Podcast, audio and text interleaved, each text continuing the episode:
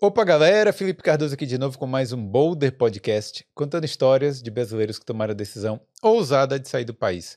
Hoje eu tô aqui com a Juliana Mendes Gomes. Tudo bem? Tudo ótimo. E você, meu querido? Tudo tranquilo. A Juliana tem o Instagram, o Ser Sistêmico. Uhum, né? É, não é meu nome. Mas foi uma, uma melhor forma de denominá-lo, né? Porque ante, anteriormente ele era Constelação Familiar na Irlanda. E aí depois eu fui fazer os grupos na Holanda e precisei criar o Constelação Familiar na Holanda. Aí eu falei, bom, se chegar mais um país, vai virar uma bagunça isso aqui, né? Aí eu resumi no ser sistêmico. Depois eu vou explicar direitinho. E o que, que é o que, que é a constelação familiar? Porque constelação, algo de estrelas, né? É. E aí, familiar, o que é que, o que, é que tem a ver uma coisa com a outra? Ó, Eu, quando eu aprendi sobre isso, né, eu me lembro que diziam assim: ah, essa não foi uma boa tradução para o português da terapia, né, do processo terapêutico, constelação familiar. É, é uma expressão em alemão, na verdade, porque a terapia, o processo terapêutico foi criado por um alemão e se chamava, era, uma, es- é mais ou menos assim a tradução, né, uma representação familiar. Para o inglês veio Family Constellation, para o português veio Ah. constelação familiar. Mas o que, que hoje em dia eu entendo muito mais o sentido disso, né? Se a gente pegar a constelação, as constelações, por exemplo, a constelação de escorpião, ela vai ter que estar com as estrelinhas no lugar bem certinho dela Sim. e nenhuma delas faltando para que você veja lá o, o escorpião, né? O, o- a constelação do escorpião. É basicamente isso que a constelação familiar trabalha. Ela diz que todos nós temos um lugar no nosso sistema familiar, ninguém pode estar faltando, ou seja, não pode ter, não pode faltar nenhuma estrelinha e também as estrelas não podem estar onde elas querem. Elas precisam estar em lugares, em posições muito específicas. Então, por isso que é esse nome tão místico, né? E que às vezes traz para as pessoas até a ideia muito mais alternativa ou mística de constelação familiar, que para mim eu posso provar que é bem matemático, na verdade, sabe? É uma, é uma filosofia de vida, é uma forma de ver a vida e nela há um processo terapêutico, que é aquilo que eu atuo, né? Hum. Muito fortemente, onde nós trabalhamos, eh, vamos dizer assim, dentre outras coisas, dinâmicas familiares. É, mas você falou uma coisa que é verdade mesmo. Primeira vista, ou a primeira escutada do nome, é uma coisa mística. É, não é? Parece É. bem místico, né? Mas, assim, é considerado uma terapia alternativa ainda. Por quê? Dentre outras terapias alternativas também, ela tem alguns embasamentos científicos, mas estão todos em período experimental. Hum. Até porque há algo de difícil de se explicar numa constelação familiar, vamos dizer assim, né? Mas esse nome realmente ele traz um misticismo maior. Às vezes muitas pessoas até ligam com astrologia, que na verdade é uma ciência, né? Mas que muitos entendem como misticismo também. Mas não, sabe, Felipe? Na verdade, constelação familiar é bem matemática. Por exemplo, eu vou te dar um exemplo aqui. É, todos nós viemos de um homem e de uma mulher comum, né? Que Sim. são os nossos pais, o nosso pai e a nossa mãe. Nós somos menores que eles em relação à nossa chegada aqui. Sim. Então, por conta disso, uma das leis sistêmicas, por exemplo, da constelação familiar é a hierarquia. E às vezes a gente confunde essa hierarquia, por exemplo, com militarismo, onde aqueles lá mandam e nós obedecemos. Mas não é bem essa a ideia. A ideia é que aqueles que vieram antes de nós nos dão o que eles têm. Por exemplo, nós recebemos dos nossos pais, todos nós que estão ouvindo aqui, né? Que é como se aqui tivesse tanto de gente, mas todos que estamos ouvindo, todos nós recebemos de um homem e de uma mulher comum a vida. Alguns de nós, a maioria de nós, muito mais do que a vida. Outros, simplesmente a vida e outras pessoas deram condição de vida. Mas de fato é que nessa hierarquia, aque- aqueles que vieram antes dão. E nós que chegamos depois deles, recebemos. Sim. A gente não devolve para eles o que a gente recebeu deles. A gente passa adiante. Entendi. Isso é uma, é uma lei, é uma, vamos dizer, né, com essa força da palavra lei, ela é uma imposição natural. E todas as vezes que nós, obviamente que inconscientemente, tentamos devolver para quem nos deu a vida algo, na maioria das vezes, vamos dizer assim, em todas as vezes, é porque vai depender de como nós vamos enxergar isso, né? Em todas as vezes, isso vai trazer uma dinâmica sistêmica da qual nós vamos precisar reparar. Mas como assim? Então seria errado tentar dar algo pros, pros pais? É, é aquela coisa, né? Certo ou errado é um negócio difícil. Não, eu estou tentando entender. É, não, mas é isso mesmo. A, a nossa ideia, a princípio, é, é, primeira é essa, né? Não é que é errado. Hum. É, na verdade, uma desordem. Sim. Entende? Tudo aquilo que eu quiser entregar para os meus pais, eu posso fazê-lo, mas não com uma postura de quem está devolvendo. Hum. E essa é uma sutil diferença. Compreende? Nós, lógico, nós, eu, você, qualquer um de nós pode entregar, pode dar algo aos nossos pais. Mas, de fato, quando eu tenho uma postura de que eu estou pagando a vida, veja bem, quanto vale sua vida?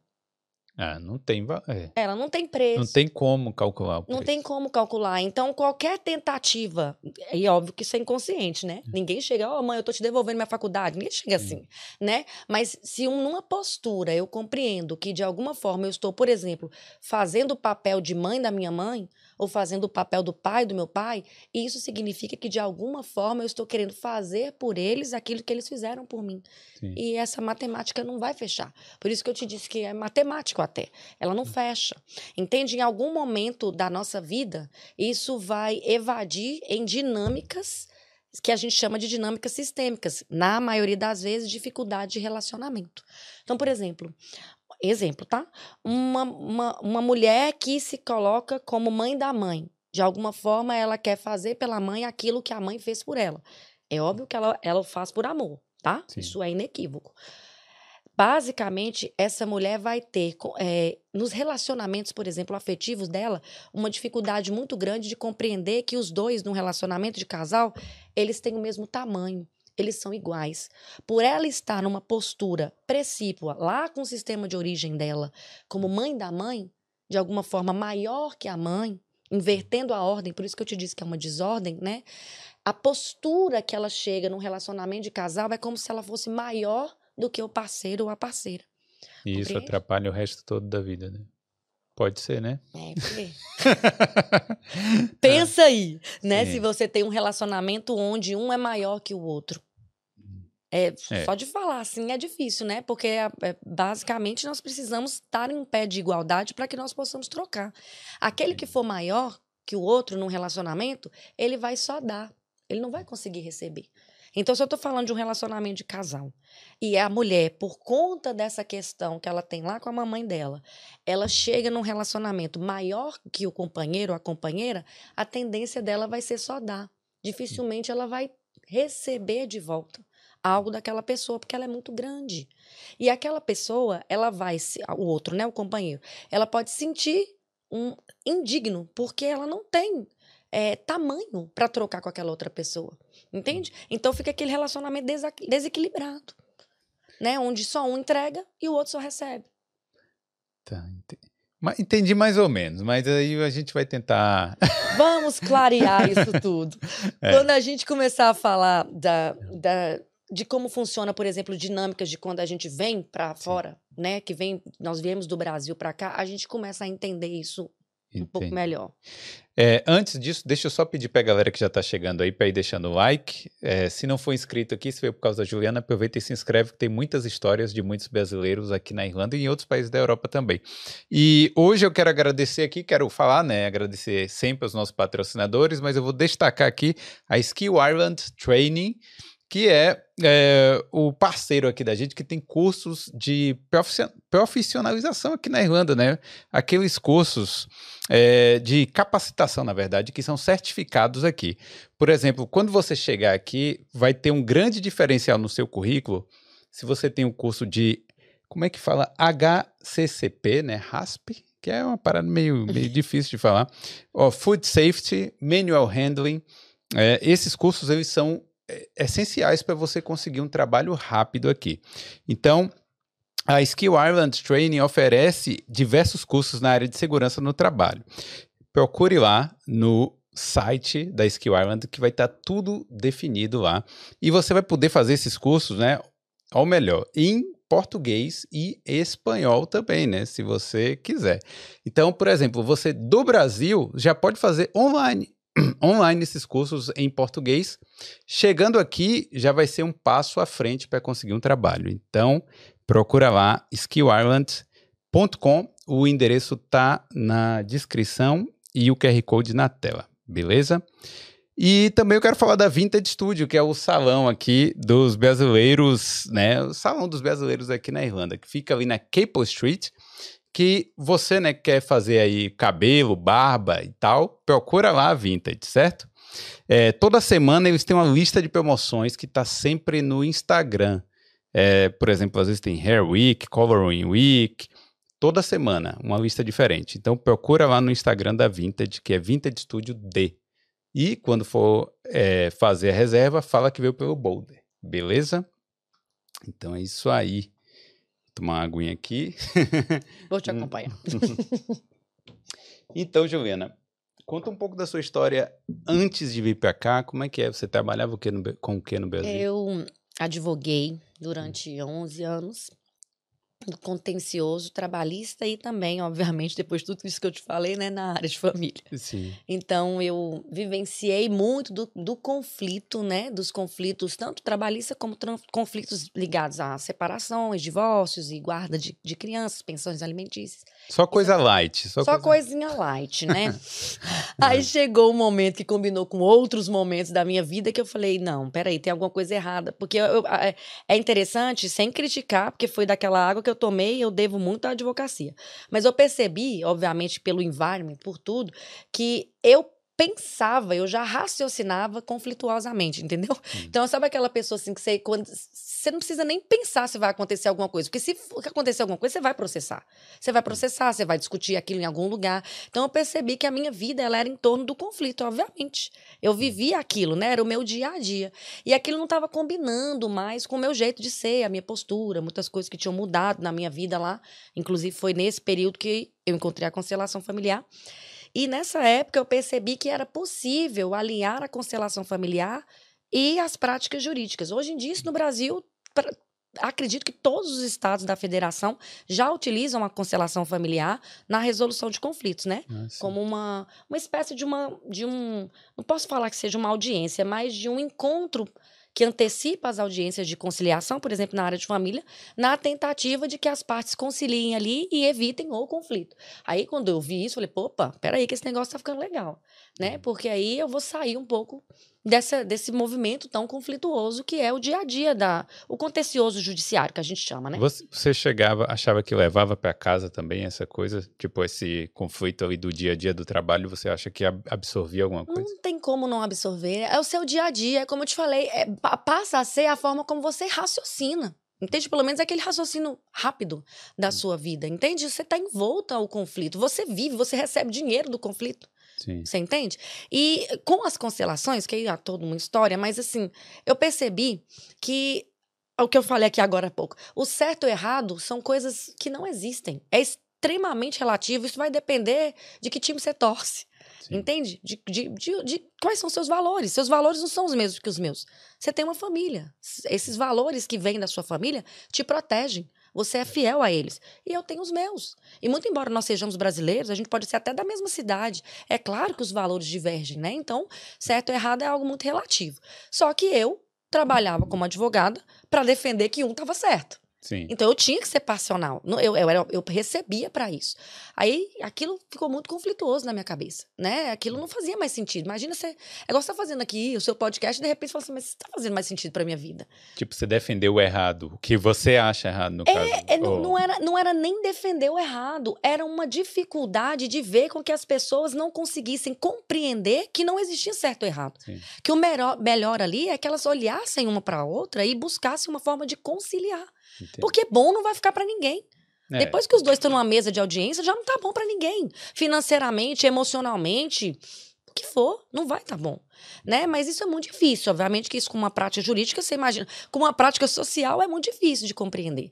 Eu me lembro que tinha uma senhora que eu advogava para ela, o filho dela era um caso, obviamente, extremo. Eu, eu, qualquer um compreende a situação dela. O filho dela apanhou na escola, apanhou bastante. E é claro, teve uma negligência da escola, ele era pequeno, menor de idade, ele era pequeno e tal. E aí ela, enfim, né? Imagina o âmago de uma mãe que o filho apanhou na escola e ela acha que ela não foi bem assistida e tudo mais.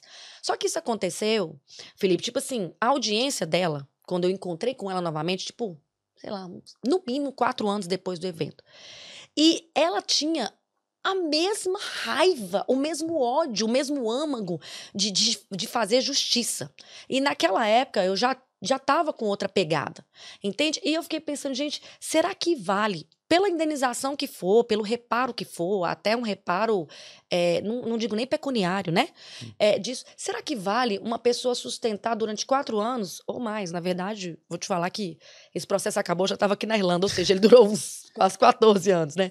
Vamos dizer assim. Mas será que vale a gente ficar demandando, por exemplo, juridicamente, né? Amargando aqui dentro algo sem dar espaço mesmo para uma solução que não seja através de uma decisão de um terceiro? Que a gente chama de Estado, que no caso é, é o juiz. Então, aquilo não fazia mais sentido para mim, né? Eu, eu, foi graças àquilo ali que eu cheguei nesse raciocínio, isso é óbvio. Sim. Mas aquilo não fazia mais sentido para mim. Então, eu fui cada vez mais enveredando para outro lado. E aí coincidiu com com vir para a Irlanda também, né? Então aqui, como eu estava conversando com você antes da gente começar, aqui na Irlanda eu consegui dar vazão a essa Juliana que estava pensando diferente, né? Que tinha renascido de, de tudo que ela viveu, de tudo que ela aprendeu, das experiências dela.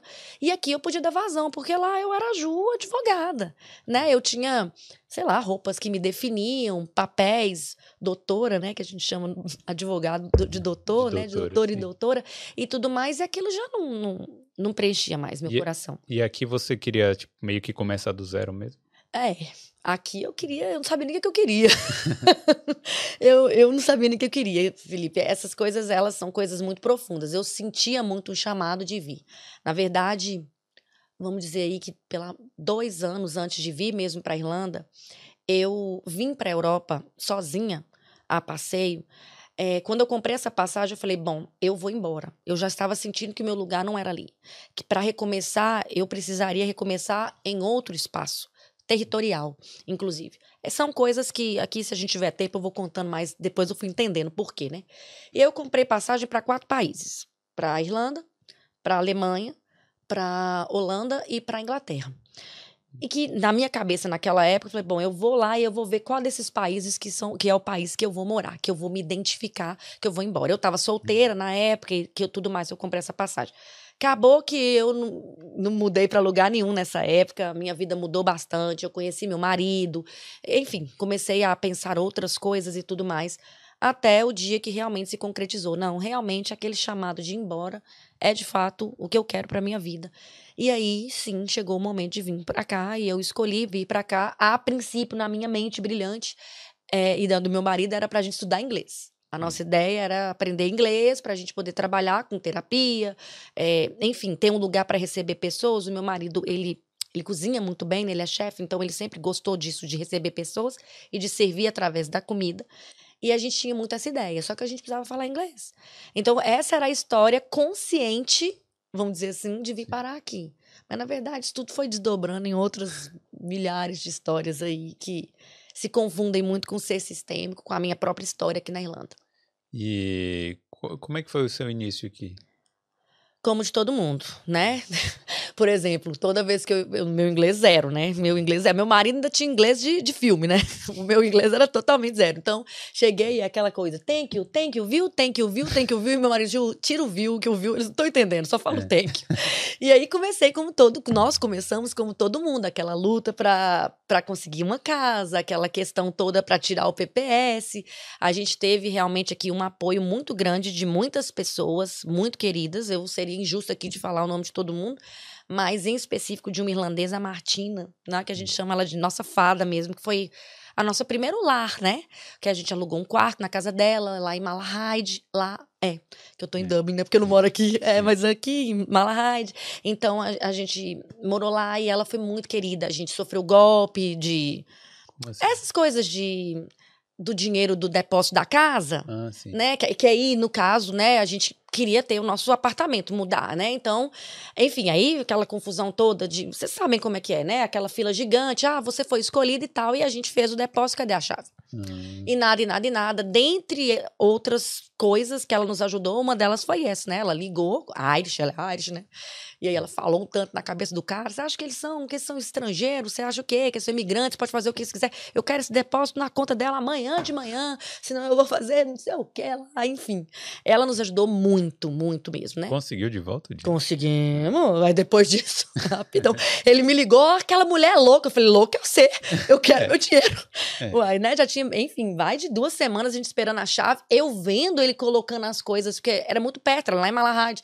A gente vendo colocar os móveis dentro da casa e cadê a chave? Cadê a chave? Na verdade, o que a gente descobriu?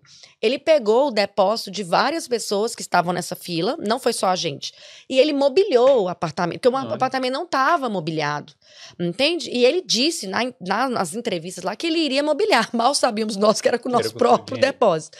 E aí, óbvio, né? Estrangeiro, ele escolheu a dedo quem ele faria isso. Eu acredito que ele devolveria, sabe, Felipe? De toda forma, ele devolveria. Só que devolveria do jeito que ele quisesse. É. Entende? Na hora que ele quisesse. A gente, imagina, depósito de casa, mil e tantos euros, tá doido? Como é que a Esse gente. golpe eu não conhecia. não. Pois é, tá vendo?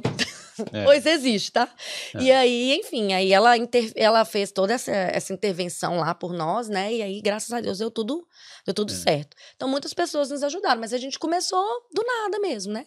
É. E, enfim, eu fiz cleaner durante muito tempo. Ele também trabalha, não como cleaner também, mas em restaurante e tudo mais, como todos nós começamos aqui. Mas as constelações vieram na mala comigo, né? Sim. Que você já fazia lá. Então. É, sim, isso já tinha, como eu te É. disse, né? Eu já tinha despertado lá, fiz meu curso lá, estava atendendo, começando a atender, utilizando isso nos meus próprios processos, né? Na área jurídica ainda. E, enfim, aí eu vim, só que vim com aquilo. Eu vim sem nenhuma pretensão, te falar sinceramente, já falei isso muitas vezes. Eu vim sem nenhuma pretensão de mexer com isso aqui. Eu não sabia o que eu ia fazer aqui, Felipe. Eu- enfim, você já veio pra cá um dia também, né? Sim. Então a gente não vem. Eu não vim com expectativa do que, que eu seria aqui. A única coisa que eu queria ser era eu. Isso eu queria. Falei, nunca mais eu não vou ser eu. E você não queria trabalhar no tribunal? Ou não? É, pois Mais é. ou menos, né? É, Achava não, é- essa, essa fase do judiciário, realmente eu tinha virado a página lá atrás, né? Então, isso eu sabia que eu não queria. E aí eu cheguei, e eu, eu cheguei no mês de janeiro, né? Daqueles bem brabos, que janeiro de 2017. É. Hum. 2017. E foi um janeiro bem frio mesmo. É, e aí eu cheguei e quando, quando eu saí do Brasil, né, antes do. Era, já era a virada do ano, eu já sabia que vinha, eu fiz uma roda da vida. É um processo de coaching, terapêutico, enfim.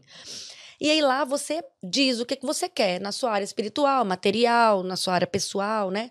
Eu falei, não, eu quero me relacionar rapidamente com pelo menos 100 pessoas na Irlanda assim que eu chegar. E eu lembro que a, a pessoa, né, que a minha coach da época falou, nossa, Juliana, você tá pretensiosa, hein? Até 100 pessoas assim. Eu falei, moça, eu não vivo sem amigo. É. Se tem uma coisa que vai me fazer falta lá é reconstruir essa parte, né? Dos amigos, do, do relacionamento. Eu sempre gostei muito de relacionar. É muito importante pra mim. E acabou que isso aconteceu muito fácil. Eu, eu tenho certeza que foi também por eu ter emanado, mas foi o que aconteceu. Eu cheguei aí. Era março, mais ou menos, já tinha casa, né? Já tava lá na Martina, já tinha casa. Eu falei, bom, vou colocar aqui num grupo, nos grupos calcinhas, esses grupos, né? Eu vou colocar aqui se alguém quer encontrar pra gente conversar sobre sobre terapia, sobre faz- quem sabe fazer um yoga juntos, enfim, meditação, mindfulness, essas coisas, né? Que eu já estava fazendo lá no Brasil já. E aí eu postei. E pra minha surpresa, a- eu vou te falar sinceramente que até hoje, porque tem a lupa lá, né? Então até hoje tem gente que ainda responde esse post de Ainda parece. 2017. Ah. Entende? Porque é uma necessidade mesmo das pessoas. Muitas pessoas vêm com essa necessidade de, de criar esse tipo de network, né? E eu fui bem bem simplória lá, ó, gente, olha, eu lá no Brasil fazia yogins em parques e tal e tudo mais, a gente encontrava pra fazer mindfulness e tudo mais. Será que ninguém anima? Menino, animou. É. Muita gente animou e era março, imagina, frio ainda. Eu não tinha ideia de fazer yoga no parque, gente. É, vocês não tinham espaço, né? Não tinha, né? Não tinha como. E aí a gente chegou lá, eu nunca tinha ido no Stephen's Green, né? A gente chegou lá no Stephen's Green, aquele tanto de gente com os tapetinhos de yoga, toalha, tipo assim, chovendo. É. E aí, quem vai dar aula? e eu não sou instrutora de yoga, mas a gente se, se organizou lá, né? E dali começou esse movimento mesmo que fez com que eu, enfim, é, entregasse as constelações familiares aqui. Porque é aquela, né? A gente vai conversando, o que, é que você faz, o que, é que você fazia no Brasil e tudo mais. Ah, eu fiz constelação familiar. Mas eu, isso é há, seis anos atrás, né? Porque hoje em dia, basicamente, todo mundo, Todo mundo sabe, sabe. o que, que é. Mas naquela época. Mais ou não. menos. Mas, é, mais, Mais ou ou menos. Mas a gente já vai falar mais sobre isso. Mas no Brasil já tá assim, bem. Muitas pessoas sabem, né? E aí, mas naquela época as pessoas não sabiam o que, que é isso, o que é isso, o que é isso, e eu naquela, né? Porque a gente fica pô, será que é o momento, assim... Não sei, né? Bate aquela insegurança na gente. Mas, enfim, faz um workshop, Juliana, para explicar pra gente o que, que é, porque quando você fala, parece tão bonito, parece tão legal, faz um workshop. Aí eu fiz um workshop sem fazer as constelações mesmo, somente para só explicando, só explicando a dinâmica, até porque eu não tinha a experiência de fazer grupo. No Brasil eu estava usando isso na área judiciária com os meus clientes ali para tentar uma conciliação ali, né, antes da, do processo mesmo, durante o processo, para pessoas de forma individual, para eu ganhar mais experiência naquilo. E de repente fazer um workshop. Foi para 10 pessoas. 10 pessoas. é, na época. Você ainda não estava com 100, os 100 amigos, não? não Já tava. Os 100 amigos foi aos poucos, né? Porque aí o que, que aconteceu? É, eu, tive que criar um grupo de WhatsApp, porque responder Facebook é difícil, né? Lá nos calcinhas lá e tudo mais, o pessoal ficava mandando, não, vamos criar um grupo. E aí criamos. Oh, eu posso até olhar quantas pessoas tem nesse grupo na atualidade. Mas foi assim que eu tive essas 100 pessoas na época época, né? Mas aí não, aí foram 10 pessoas e eu expliquei bastante como funcionava. Aí fui tomando coragem, né? Fui conhecendo mais pessoas também. Tinha dois meses que eu tinha chegado, né? Em março. Sim. Tinha, não conhecia nada, não sabia onde é que era a não, não sabia nada ainda, né? E aí fui conhecendo pessoas, fui fazendo, estreitando relações, que era tudo que eu queria, tudo que é importante para mim, como eu falei. Aí fiz outra, aí foram três pessoas, uma delas era meu marido. ai, ai, ai, vamos começar, né? Que aí, enfim, é aquela coisa de você entregar algo que alguém, as pessoas não conhecem, né? Sim. Mas aí, enfim, aí fiz uma terceira vez também, não tava dando ninguém. Tá. Aí, falei, oh meu Deus, será que é isso mesmo? Será que que é para eu fazer isso aqui, né? Ou será que eu... tantas a gente chega aqui, por mais que a gente está recomeçando, também são muitas oportunidades, né? Hum. Então eu vi oportunidade também em outras coisas. Nessa época eu fazia clean, é. mas eu também vi oportunidade em outras coisas, né? E falei, oh, meu Deus, será que é isso? Enfim. E aí eu não sei te explicar exatamente porque na verdade, eu sei te explicar. Isso não é sobre mim. Hoje eu sei que não é sobre mim. Naquela época eu não sabia.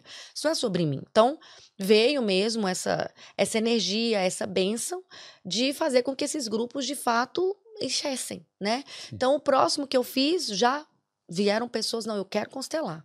Porque antes eu estava só explicando. E aí eu quero constelar. E eu me lembro que a primeira pessoa que veio, ela é muito querida, é uma pessoa que eu tenho contato até hoje. Imagina, ela chegou lá, né? Tinha umas 15 pessoas. E ela é, aí, aí, dessa forma você vai entender mais ou menos como é que funciona. É, uma, é um semicírculo, eu estou sentada lá no meio, tem uma cadeira do meu lado, e uma pessoa vem, né, de cada vez, as que quiserem, óbvio, constelar. O que é constelar? A pessoa vai trazer o problema dela, o tema dela ali, né? E aí nós vamos fazer um movimento juntos ali, uhum. né? Em prol daquela, daquele, daquela necessidade, né? Daquele problema dela. E aí ela sentou do meu lado, ela muito querida, ela, oi, Ju, é, Juliana, ela me conheceu lá. Antes disso, teve um fato engraçado. Ela chegou e aí as pessoas foram chegando e meu marido estava na porta, né? Recebendo as pessoas, porque tinha que ficar abrindo a porta onde a gente estava. E aí ela subiu e tal, e, e conversando lá, ô oh, Juliana, com as outras pessoas. Tem alguém que pode abrir a porta lá? Alguém falou, tem alguém que pode abrir a porta lá? Porque tem uma pessoa lá esperando. Aí ela, né, essa moça, ela falou assim: tem, tem sim, tem um indiano lá na porta. Porque meu marido é moreno, né? Aí eu, não, o indiano é meu marido mesmo, ele não é indiano, não, é brasileiro mesmo. E ela, nossa, eu falei com ele em inglês, eu, aí ele não entendeu nada, né? Mas enfim, aí é. ela sentou lá e ela falou para mim, Juliana, eu quero constelar meu filho autista. Hum. E nessa hora eu falei, meu Deus do céu, passou todos os livros do Bert Helling, né? Que é o, o criador da, da constelação, todas as minhas experiências. Falei, velho, como é que eu vou fazer isso, né? Porque você imagina, é uma coisa muito importante. Né? Tudo é muito importante numa constelação, mas aquilo era muito específico. Era constelar o filho autista dela. Mas quando ela quis dizer, eu quero constelar meu filho autista, o que é que ela realmente quis Precisava, dizer? Precisava, né? Ela tinha acabado de receber o diagnóstico, hum. tinha pouco tempo. Então, na verdade, ela falou assim, mas eu posso traduzir para você que, na verdade, é assim: como que eu vou lidar com isso? Sim. Porque eu não posso constelar o filho dela. Eu não posso constelar outra pessoa. Eu só posso constelar quem está na minha frente. Que então, ela, que ela quis dizer, ela. O que ela quis dizer é como é que eu vou superar ou é, enfrentar essa situação é, Como é que eu vou lidar com essa realidade a longo prazo, né, da minha vida? É, então era isso que ela queria dizer, né? E ali, naquele momento ali, graças a Deus mesmo, eu tive a prova viva de que não era sobre mim. Que aquilo ali eu era só um instrumento para fazer acontecer algo que era para ela, para a família dela, uma pessoa que eu nunca tinha visto na vida, né? E foi muito bonito esse movimento e todos os outros que se decorreram a partir dali. E é claro que quando coisas tão grandiosas assim acontecem, elas vão tomando força por si pelo próprio, próprio movimento. E aí esses grupos começaram a encher. Na época, eu fazia os grupos junto com uma amiga muito querida que voltou para a Irlanda há pouco. Ela chama Camila. Ela também é consteladora, ela também estava na peleja. Na, nessa mesma época, a gente chegou muito próximas hum. é, de fazer grupos e tudo mais. Então a gente fez juntas durante um bom tempo. Aí ela teve que ir embora. Hoje em dia ela voltou, mas na época ela teve que ir embora. E aí cada vez mais os grupos foram enchendo, enchendo, enchendo, enchendo. E aquilo foi, enfim, todo mundo me conhecia e muitas pessoas ainda me conhecem como a Ju Consteladora, Ju Consteladora. Né? E foi ganhando proporção. E isso você fazia o quê? Uma vez na semana? Todo... Não, era todo mês. Todo mês. É, era todo mês. Na época eu fazia no espaço de yoga da Leozinha, que foi uma dessas que a gente encontrou nesse parque do yoga lá. Ela tinha acabado de chegar da Índia e ela ali ela teve a, a oportunidade também de, de, dar aula, que ela também nunca tinha dado, para aquelas pessoas que estavam ali. Na, aquele grupo ali, na verdade, cada hora vinha mais gente. Mas praticamente todas aquelas pessoas que ficaram ali por mais tempo, todas elas desenvolveram alguma coisa muito muito preciosa para a Irlanda. Hum. Algumas voltaram na área terapêutica em especial, né? Sim. Praticamente todas elas. Essas que eu estou citando os nomes aqui agora, outras, né? Todo mundo foi um movimento mesmo, uma energia para aquele momento que dali transformou muito o universo terapêutico aqui. Né, da Irlanda, porque os brasileiros, os brasileiros da Irlanda, porque assim tudo aqui, né, Felipe, por mais que é, nós somos muitos aqui, mas a gente cada vez mais está descobrindo o nosso lugar aqui, nosso espaço, nosso território. São tantas coisas. Agora, por exemplo, você falou de uma empresa que já está prestando um serviço onde a pessoa está no Brasil e ela já pode fazer um curso que vai servir para ela aqui. Sim. São, são. Hoje eu estava vendo aqui mais cedo, você falou de a primeira loja de suprimentos. É, suplementos, suplementos é. perdão, né? Aqui. Então você está vendo, é tanta coisa que, que nova que nós brasileiros podemos e devemos trazer para cá, né? E Sim. tudo mais para nossa comunidade esse movimento ali, ele, ele deu uma impulsionada muito grande no universo terapêutico, que é muito importante aqui. Entende? Porque a gente tá aqui, né? É, vem, vem do Brasil para cá, às vezes fugido, né? Às vezes fugido. Na verdade, eu sempre digo que essa é a dinâmica principal que eu reparava nesses grupos, né? É, lógico que às vezes a pessoa não tem essa consciência de cara. De mas, que veio fugido? De que veio fugido, né? É, é, às vezes é difícil a pessoa é, perceber que, na verdade, ela veio fugindo de algo lá, por exemplo. É, quantas pessoas nesses grupos que eu tô te contando aqui, elas falavam assim: ah, eu. Eu, eu, elas não falavam que era por isso, né? Eu tô querendo me encontrar, eu tô perdido. Eu tô perdido, eu não sei o que eu quero, eu, eu já tentei isso, não consigo e tudo mais. E eu vim para cá para recomeçar. Eu quero começar a minha vida aqui, eu quero começar algo novo, mas eu tô perdido. E aí, na hora que a gente abre o campo da constelação, é difícil explicar, tá? Mas quando a gente abre assim, explicar assim em palavras, é mais fácil ver. Vai lá um dia. Hum, Sim. Você vai lá, você vê. E aí, quando abre o campo de constelação familiar, na verdade, a gente percebe que aquela pessoa, ela tava fugindo dos pais. Porque aonde ela estava, não precisa nem estar tá dentro da casa dos pais, tá, Felipe? Não, não é exatamente o território. Mas estar no Brasil, estar ainda com os pais, fazia com que, de alguma forma, ela ainda se prendesse àquilo que os pais queriam para ela. Ela não tinha a sua própria identidade. Identidade. Ela, ela não se sentia, de alguma forma, validada ou reconhecida, vamos dizer assim, para que ela pudesse seguir seu próprio caminho e ser quem ela queria ser, né? Ou quem sabe se colocar à disposição de si própria, de si, para se descobrir. Então, quando chegava ali, falou: "Tá vendo? Olha, você tá fugindo". E qual que é o problema? Qual que é o não é nem problema, mas qual que é o ponto? Não vai adiantar fugir. Entende? Não tem como a gente tirar seus pais de dentro de você. Cada célula que te compõe é seu pai, sua mãe, todas as pessoas que vieram antes deles. Então, de alguma forma, é como se fosse realmente fantasmas, vamos dizer assim, talvez essa não seja a melhor palavra, mas são energias que estão com você. Então, a pessoa chega aqui e continua perdida. É. Compreende? Porque ela, na verdade, precisa primeiro fazer um movimento de reverenciar, falar, pai, mãe. Porque é claro, a gente, todos nós nutrimos, a maioria de nós, não, na verdade, corrigindo, todos nós nutrimos um amor profundo pelos pais, até aqueles que dizem que não os amam. Entende? É porque, Sim. por vezes, nós não podemos reconhecer isso por contextos que nos aconteceram. Mas na alma, todos nós amamos a fonte da qual nós viemos. E este amor, ele não é exatamente o amor como nós estamos acostumados a ouvir a palavra amor. A palavra amor, para nós, ela é, é, uma, é, um, é quase um clichê. Né? É algo quase apelativo.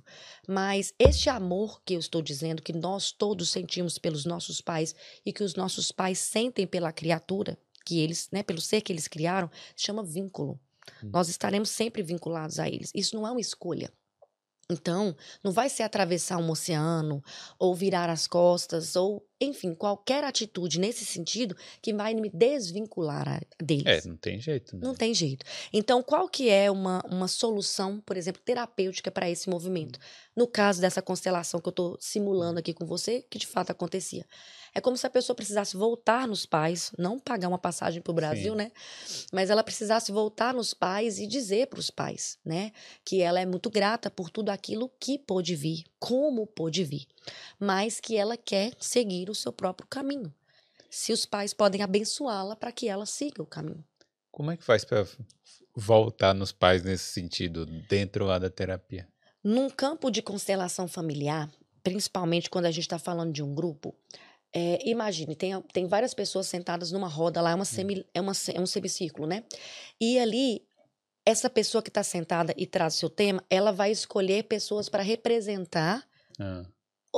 As pessoas em questão. Pode ser o pai, a mãe, pode ser o marido, pode ser todo mundo junto, pode ser o filho, enfim, vai depender da demanda dela, né? E quando essas pessoas é, que, são, que estão ali, que não conhecem quem está constelando, assim como eu, elas entram no campo, elas são capazes de sentir no corpo o que aquelas pessoas que elas estão representando sentem. Entende? Então ela não sabe da história, não tem como ela falar palavras, entende? Da, que a mãe falaria para ele, ou nesse sentido, compreende? Mas ela sente. E essas sensações, como a própria palavra, própria palavra diz, são sensoriais, entende? Então é no corpo. A gente consegue perceber na hora. A pessoa começa, por exemplo, a levantar a planta dos pés para trás, ela quer ir para trás. Aí ela começa a ir para trás. Você vê que ela, ela não consegue ficar. É energia. É como se nós conseguíssemos, é como não, é de fato nós conseguimos nos colocar no lugar de outra pessoa. Qualquer um pode fazer isso. Só que esse senhor, o Bert Helling, ele teve a sacada de transformar isso num processo terapêutico. Qualquer pessoa pode se colocar no lugar de outras. Entende qualquer um. Sim.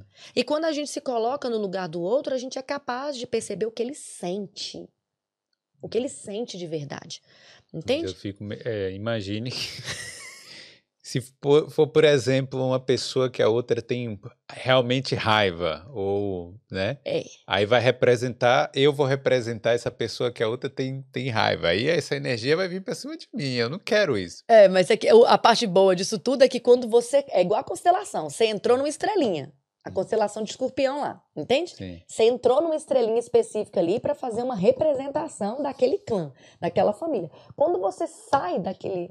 Eu... Oh, perdão. Sim. Quando você sai daquele ponto, você não sente mais nada. Hum. Entende? Acaba ali. Tomara. Não, Mas... eu te garanto. Agora. E... Porque senão você pensa para mim a quantidade de vezes que eu faço isso, como que eu ia conseguir acumular esse tanto de energia e estar tá viva para te contar a história no final? Então você também toma o lugar de algumas pessoas? Na verdade, quando a gente faz isso individualmente, eu tenho que fazer esse processo todo ah. condensado no meu corpo, né?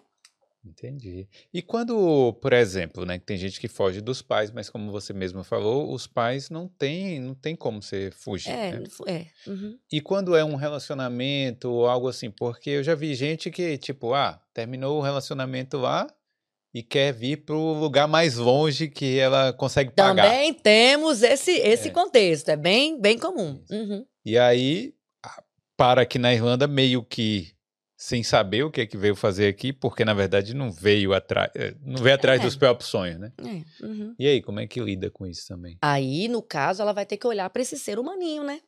Hum. E aí, no caso, essa alguém lá que está lá na, ouvinte pode ser escolhido para representar, por exemplo, esse parceiro ou essa parceira ali e deixar as emoções fluírem naquilo ali. É que, na verdade, como é, como é que acontece, Felipe? Em geral, todos os nossos problemas afetivos, ou seja, enquanto casal, eles são decorrentes de uma dinâmica na nossa família de origem, ou seja, com os nossos pais ou os nossos ancestrais. Então, muitas vezes, aquilo que fez com que este casal não desse certo e um deles fugisse para a Irlanda, vamos colocar assim, foi, foram pontos específicos com os pais de cada um deles. Então, numa constelação familiar, muitas vezes a gente nem vai no parceiro. A gente já vai no pai e na mãe, porque na verdade nem era o parceiro. O parceiro é um espelho para mostrar algo que está atrás. Entende? E aí, na constelação familiar, a gente põe o parceiro também, porque ele é necessário. Vamos dizer que ele é a minha parte consciente de ter feito esse processo, mas ele, na verdade, reflete uma dinâmica da minha família de origem. Compreende? Então, por exemplo, é, você lembra que no início eu falei aqui é, das pessoas que entram num relacionamento e elas não estão iguais? Elas não sabem disso, entende? Para elas, elas estão iguais se a gente falar conscientemente. Mas na dinâmica da, do relacionamento, isso é muito fácil de perceber, entende? Muito fácil. É, se um estiver maior do que o outro naquela relação, porque lá na família dela, naquele exemplo que eu dei no, no, início, ela está maior que a mamãe dela, aquele relacionamento vai estar desequilibrado. Muito possivelmente esse relacionamento vai ser um relacionamento abusivo. Hum. Entende? Para ambas as partes, para uma das partes. É, e aí o que, que acontece? É lógico que o rompimento desse relacionamento não vai ser um rompimento saudável, vamos dizer assim. Entende? É como se, imagine, uma mãe tivesse desvencilhando de um filho é difícil para ambas as partes, porque o papel que ela assume para aquele, vamos supor que seja um casal hétero, tá? Hum. O papel que ela que ela se presta naquele relacionamento para com aquele rapaz é um papel de mãe. E o papel que ele se presta naquele relacionamento de casal é um papel de filho. Compreende? Sim. E na hora disso desvencilhar, é muito doloroso. Entende? É muito difícil, porque não há igualdade. Eu não posso chegar e pegar o que eu entreguei o que é meu daquilo e sair de boa, e ele também não pode. Compreende? Porque é uma relação mais, na realidade, na alma, é uma relação muito mais profunda, é uma relação de mãe e filho. Para ela sair é difícil, para ele sair é difícil. Entende? É. Então, aí. É, tem casais que têm essa dinâmica. Mesmo. Não, tem casais não. Deixa eu te contar. tem muitos casais que têm essa dinâmica, na verdade, né? É, e aí, o que, que acontece? é muito importante fazer esse reprocesso, vamos dizer assim, do final desse relacionamento. Porque geralmente quando a gente foge, a gente não quer ver o ex, é como dizer, ex bom é ex morto, né? Hum. E tudo mais. Mas não existe ex. Porque não existe ex nada, tá? Essa expressão ex, ela é um resumo da palavra exclusão. Lembra quando eu falei da constelação lá de escorpião? Além de cada estrelinha ter que precisar estar no lugar correto, todas têm que estar lá. Sim. Entende? Não tem como um relacionamento dar certo hoje se eu não tenho lugar para todos os antigos parceiros. Se esses antigos parceiros não podem ter um lugar, a tendência, na prática, eu vejo isso todos os dias, né? É que os outros simplesmente substituam esse que não tem um lugar. Tipo, repetindo as mesmas ações. Mesmos erros. Por isso que nós temos padrões de comportamento, de, de relacionamento. Quantas pessoas chegam, Juliana, meu padrão de, de relacionamento, eu, eu tenho ciúme de todos os ex. É, de é. todos, né? Mas aí o problema não tá com o ex. É, é porque, na verdade, assim, não é nem que o problema não tá ah. no ex, porque se o ex né? Se aquela pessoa se sentiu conectada com essa pessoa, é porque as duas têm roupas sujas para lavar. Em qual sentido? Esse ex tem questões no sistema familiar dele de origem que ele precisa olhar, entende? E essa moça, né, que sente ciúmes, vamos colocar nesse exemplo, também tem questões do sistema de origem dela para olhar. E aí o universo é sábio. Ele pega alguém que tem essa dinâmica para trabalhar e olha assim, ah, aquele ali tá ótimo. E aí eles se encontram na Dices e tudo parece ótimo, entende? Para começar. E aí eles começam um relacionamento. Esse relacionamento é só um espelho. Eu, eu, eu fiz podcasts há um tempo atrás, sabe? Com músicas sistêmicas. Ainda tem ele, é muito bacana. Chama Qual é a Música Sistêmica? Eu coloco trechinhos de música para explicar dinâmicas sistêmicas.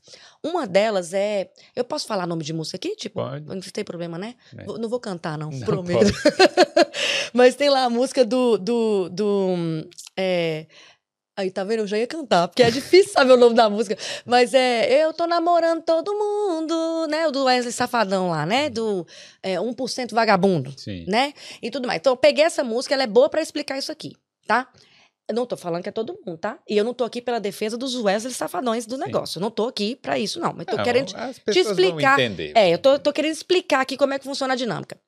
Na maioria das vezes, os nossos amigos 1% vagabundos, eles estão indisponíveis para uma mulher, entende? Para uma parceira, porque em muitos casos eles são o parceiro da mãe. Como assim? Eu vou explicar. Literalmente? Não, Não. não tão literalmente, né? Vamos dizer assim que o papel que eles desempenham para a mãe e que a mãe desempenha para eles é esse de, de marido dela. Vou- eu vou explicar isso melhor.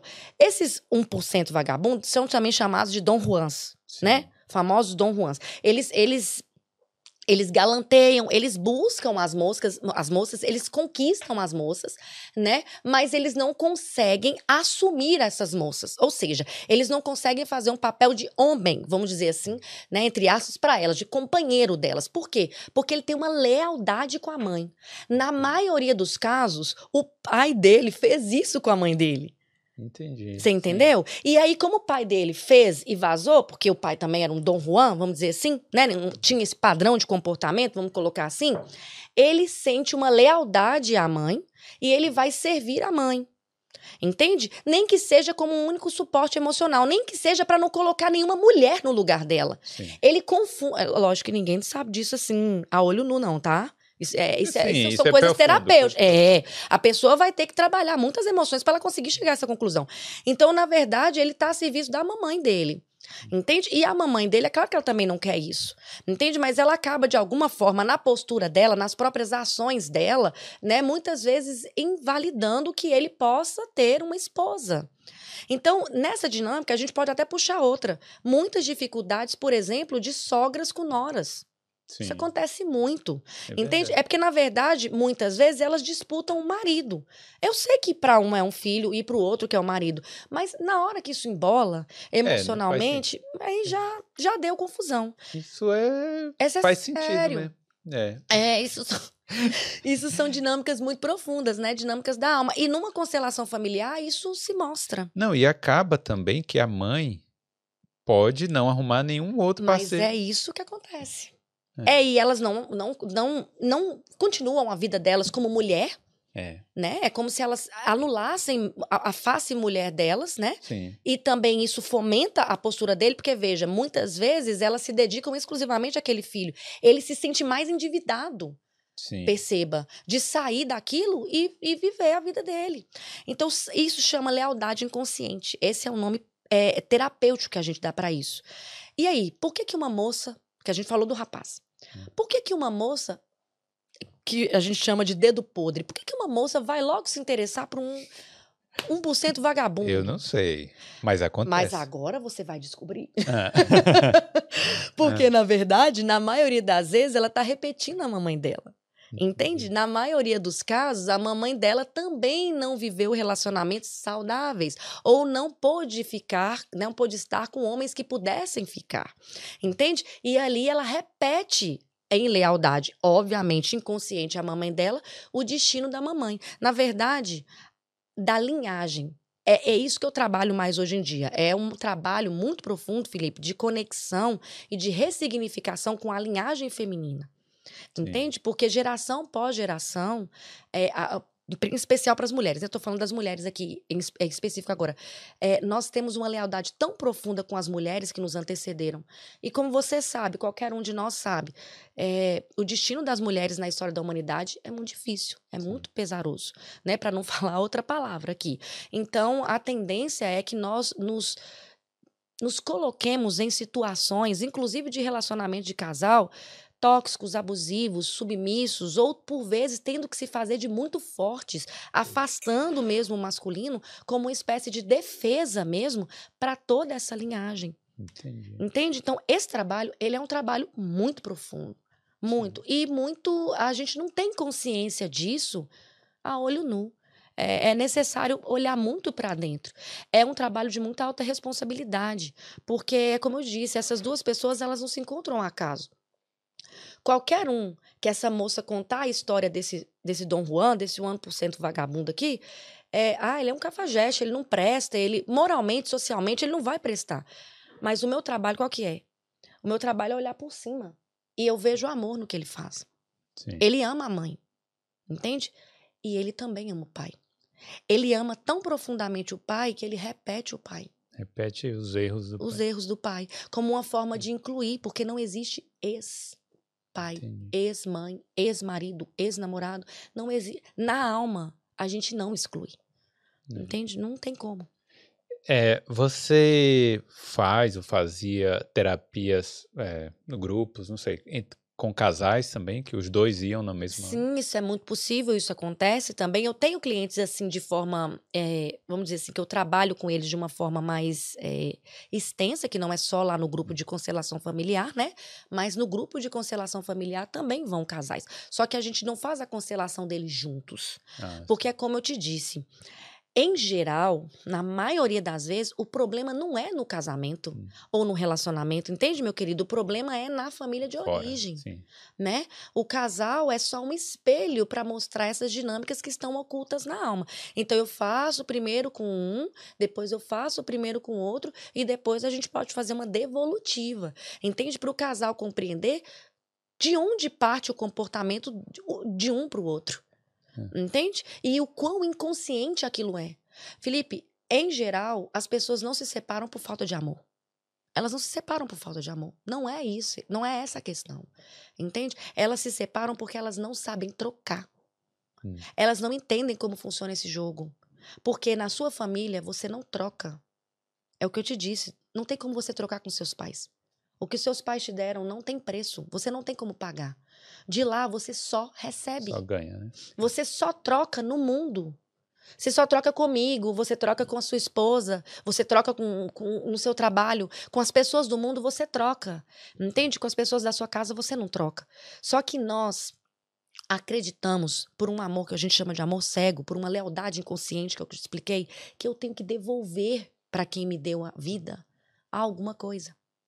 Sim. Entende? E isso faz com que eu inverta essa ordem. Eu saia do lugar. Eu bagunço essa constelação de escorpião inteira. E isso significa bagunçar a minha vida inteira. E quando eu chego para relacionar, porque eu tô falando muito de relação de casal aqui, mas isso acontece muito com cliente. Entende? Relação de cliente, cliente e. E cliente profissional. Sim. Entende? Então, por exemplo, imagina se eu, na minha postura terapêutica, com esse conhecimento que eu tenho aqui, eu acreditar que eu posso salvar um cliente. Hum. Que eu sou tão importante, entende? Que o que eu tenho para entregar para ele vai salvar a vida dele. Como que você acha que eu vou chegar num atendimento desse? Vai chegar se achando. Literalmente, né? E o problema de me achar é que isso vai trazer uma questão para a minha vida. Porque eu vou me colocar diante de uma pessoa que é igual a mim, como superior a ela. E eu vou me condicionar a salvar a vida dela. E, em geral, a pessoa que se condiciona em colocar no lugar de outro para salvar, ele cobra pouco por isso. Isso é que é o pior. Porque se eu tivesse te vendendo, eu vou salvar a sua vida. Para eu salvar a sua vida, você tem que me dar, pelo menos, deixa eu ver aqui, uns 2 bilhões de euros. Sim. Entendeu? Porque eu vou salvar a sua vida. Você não vai ter mais problema. Em todos os seus problemas, você é meu. Eu tô quase comprando seus problemas. Então tem que ser muito. Você não acha que tem que ser muito Sim. caro? Só que a pessoa que é salvadora por natureza, ela se sente tão importante, ela tá tão fora de lugar com o sistema familiar dela, que ela faz isso quase que de graça graça. para as outras pessoas.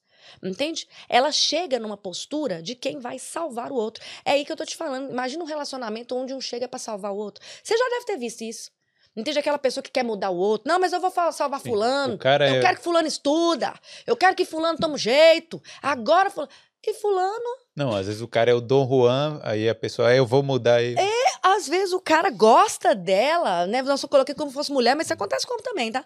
Mas às vezes o, ca- o camarada gosta dela, mas perceba como é que é indigno. A pessoa é tão grande. O que que eu, Hum. do meu tamanhozinho aqui, que só recebo dela, tem pra entregar pra ela? Um dos principais comprometi- comprometimentos dessa dinâmica é sexual. Hum. Né? Numa dinâmica dessa aqui, o homem não tem virilidade pra fazer o, o papel dele e ela fazer o papel dela hum, do ponto de vista sexual. Sim. Interfere na energia sexual. Porque energia de sexo é troca. Eu tenho algo que você não tem, Sim. entendeu? E independentemente da gente ser do mesmo sexo. Compreende? Eu vou te dar algo. Hum. E vou- e eu, vou, eu quero receber também, ué. Sim. Entende? Não é assim que Tem que funciona. ser igual, né? Tem que ser igual, tem que ser uma troca. Agora, imagina quando um chega com a postura, toda a postura, envolvendo o dia a dia, mas o âmago dela, a energia de que ela é superior a você. É quase que transar com a mãe. Mais ou menos. E aí, transar com a mãe não tem libido. É. Entende? É, vai Será que- comprometendo. Será que isso, traduzindo até numa lógica. Dá para traduzir na lógica financeira também? Se um. Sim. Se uma pessoa cuida de. Sei lá, vamos supor, o cara trabalha lá, ou a mulher trabalha e o cara só recebe, aí se sente meio que. Sim. Não se sente viril o suficiente Sim. também. Desse... Sim, esse é um ponto muito interessante você falar. Na verdade, é, o dia a dia vai combinando com essa dinâmica, né? Então, uma, uma das facetas, por exemplo, de mulheres se colo- colocarem, se postarem como maior que os seus parceiros, em especial em relacionamentos héteros, é ela receber mais do que ele. Hum. Entende? Na verdade, na maioria das vezes, Felipe, esses processos são todos inconscientes, né? Ela não sabe disso, mas ela precisa disso para se defender dele. Em geral, essas mulheres vieram com valores familiares, como o meu, por exemplo, que eu não tenho vergonha nenhuma de te, de te contar. Mulher não pode depender de homem. Hum. Não pode. Isso é um valor. Entenda que esse valor ele é uma sentença para quem é daquele clã.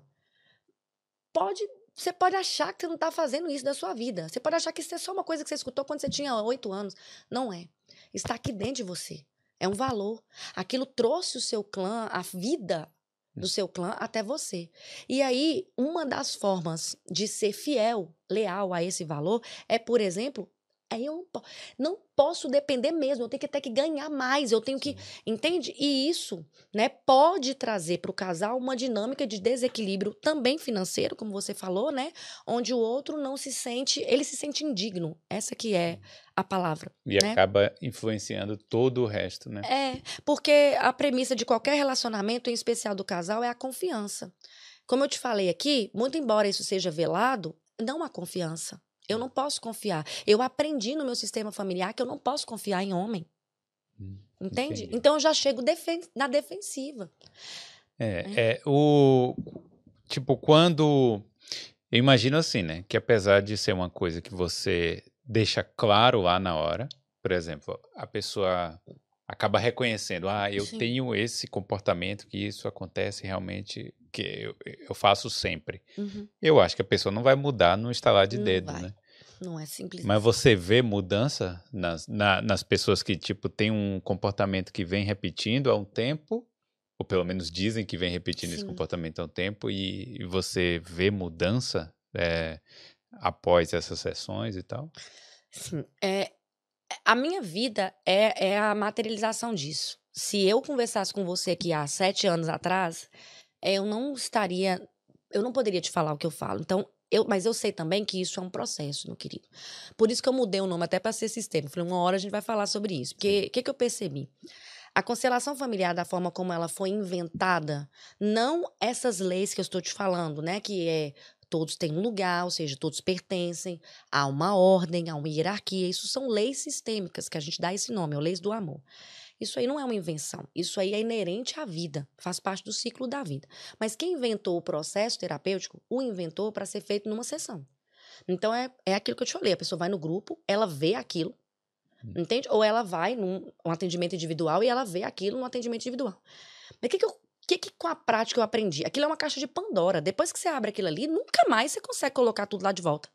Entende? E é como você falou, para muitas pessoas, porque muitos mudam daquele impacto, tá? Isso pode Sim. acontecer. É, ou em determinar, porque nós temos várias dinâmicas, né? Antes fosse uma só, eu tô te falando uma só, mas nós Sim. temos várias dinâmicas, nós temos várias constelações em nós, né? Vamos dizer assim.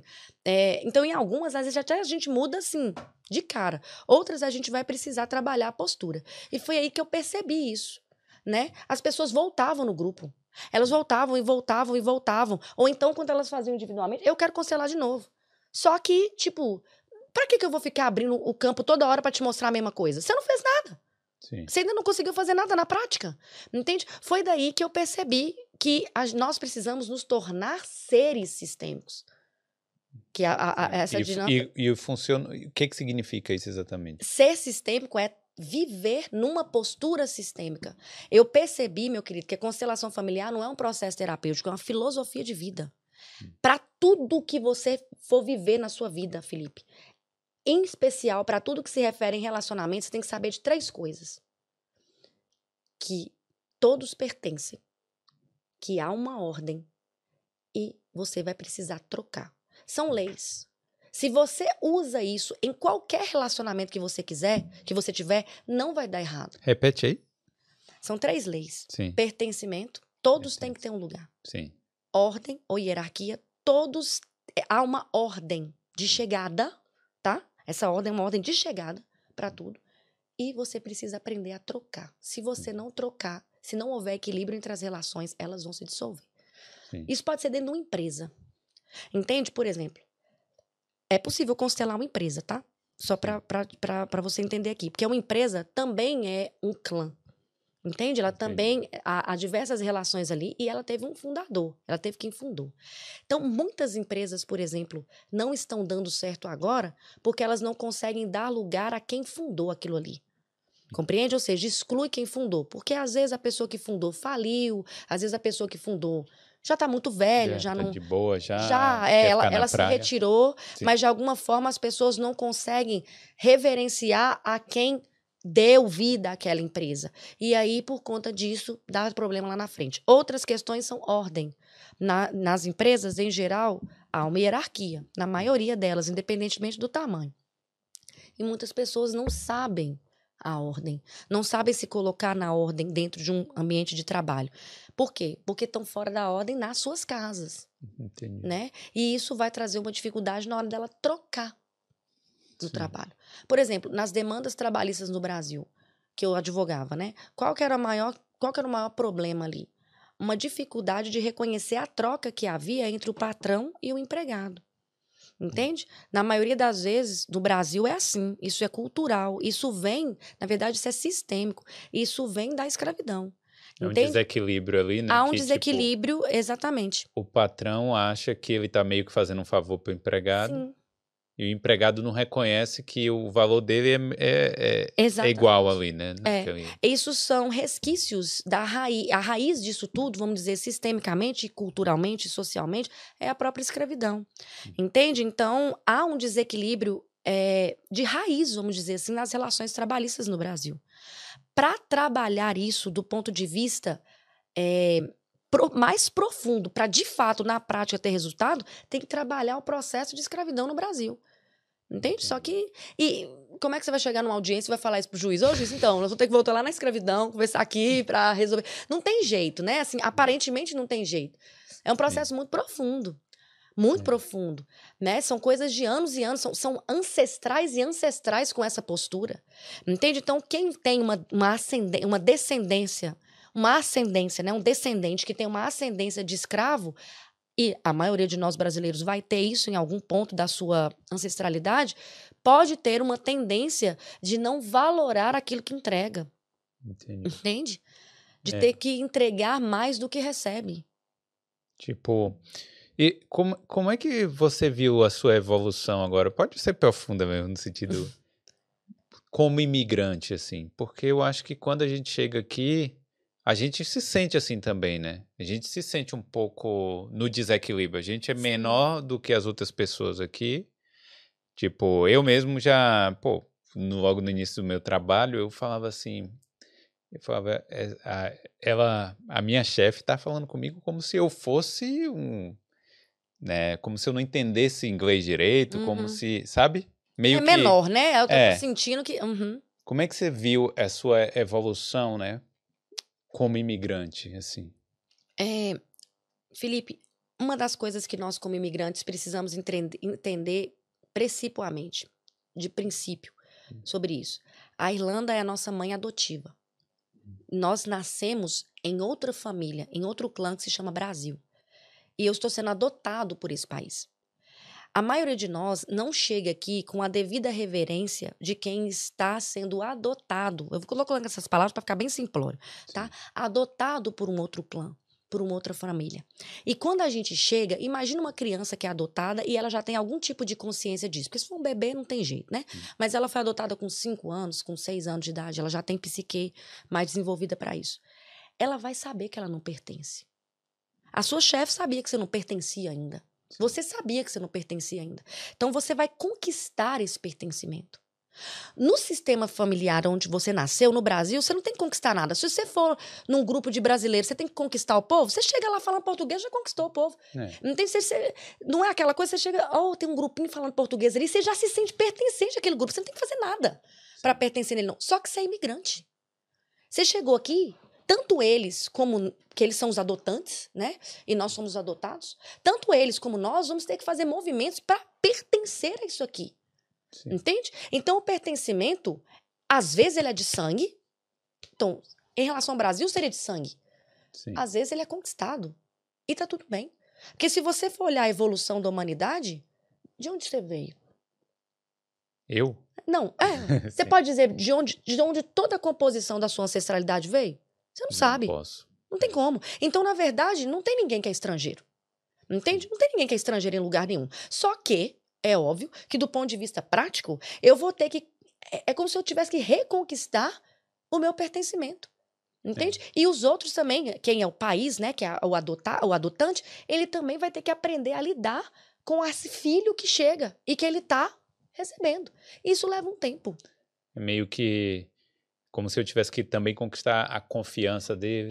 É quase ser a confiança, é, é pertencimento.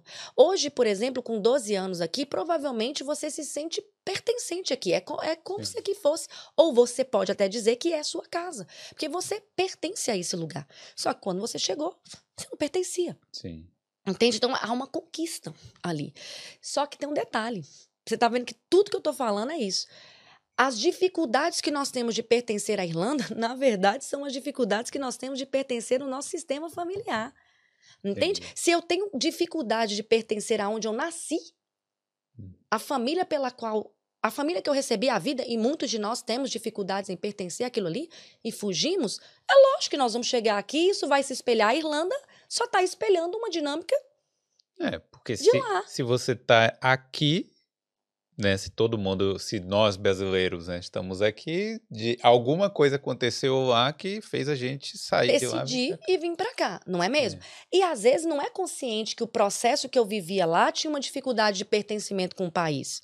Hum. Às vezes, ou com a família, por exemplo. Às vezes isso não é tão claro. Mas fato é que se tem alguém que está aqui há 12 anos, né? Ou há 6 anos, como eu estou aqui, que tem ainda dificuldade de pertencer à Irlanda, é, você pode ter certeza que tem alguma coisa lá no sistema de origem para ela trabalhar. No sistema de origem, ou seja, na família dela. Sim. Entende? Quantas pessoas, por exemplo, têm uma dificuldade de pertencer à Irlanda porque, na verdade, elas têm uma dificuldade de pertencer ao Brasil? Elas negam o Brasil. Isso acontece É, demais. E isso é, é fato, né? Porque a pessoa reclama daqui, Sim. do frio e de todos os É. problemas que tem aqui, pisou no Brasil, reclama de lá. É. Aí Então- vai embora para Espanha. Aí consegue arrumar um problema na Espanha. É. Aí sai da Espanha, consegue arrumar um problema na- em Portugal. Porque, na verdade, não é o território. Sim. Entende? É, na verdade, é esse território aqui, né? Não é um território. Então, isso desemboca na imigração.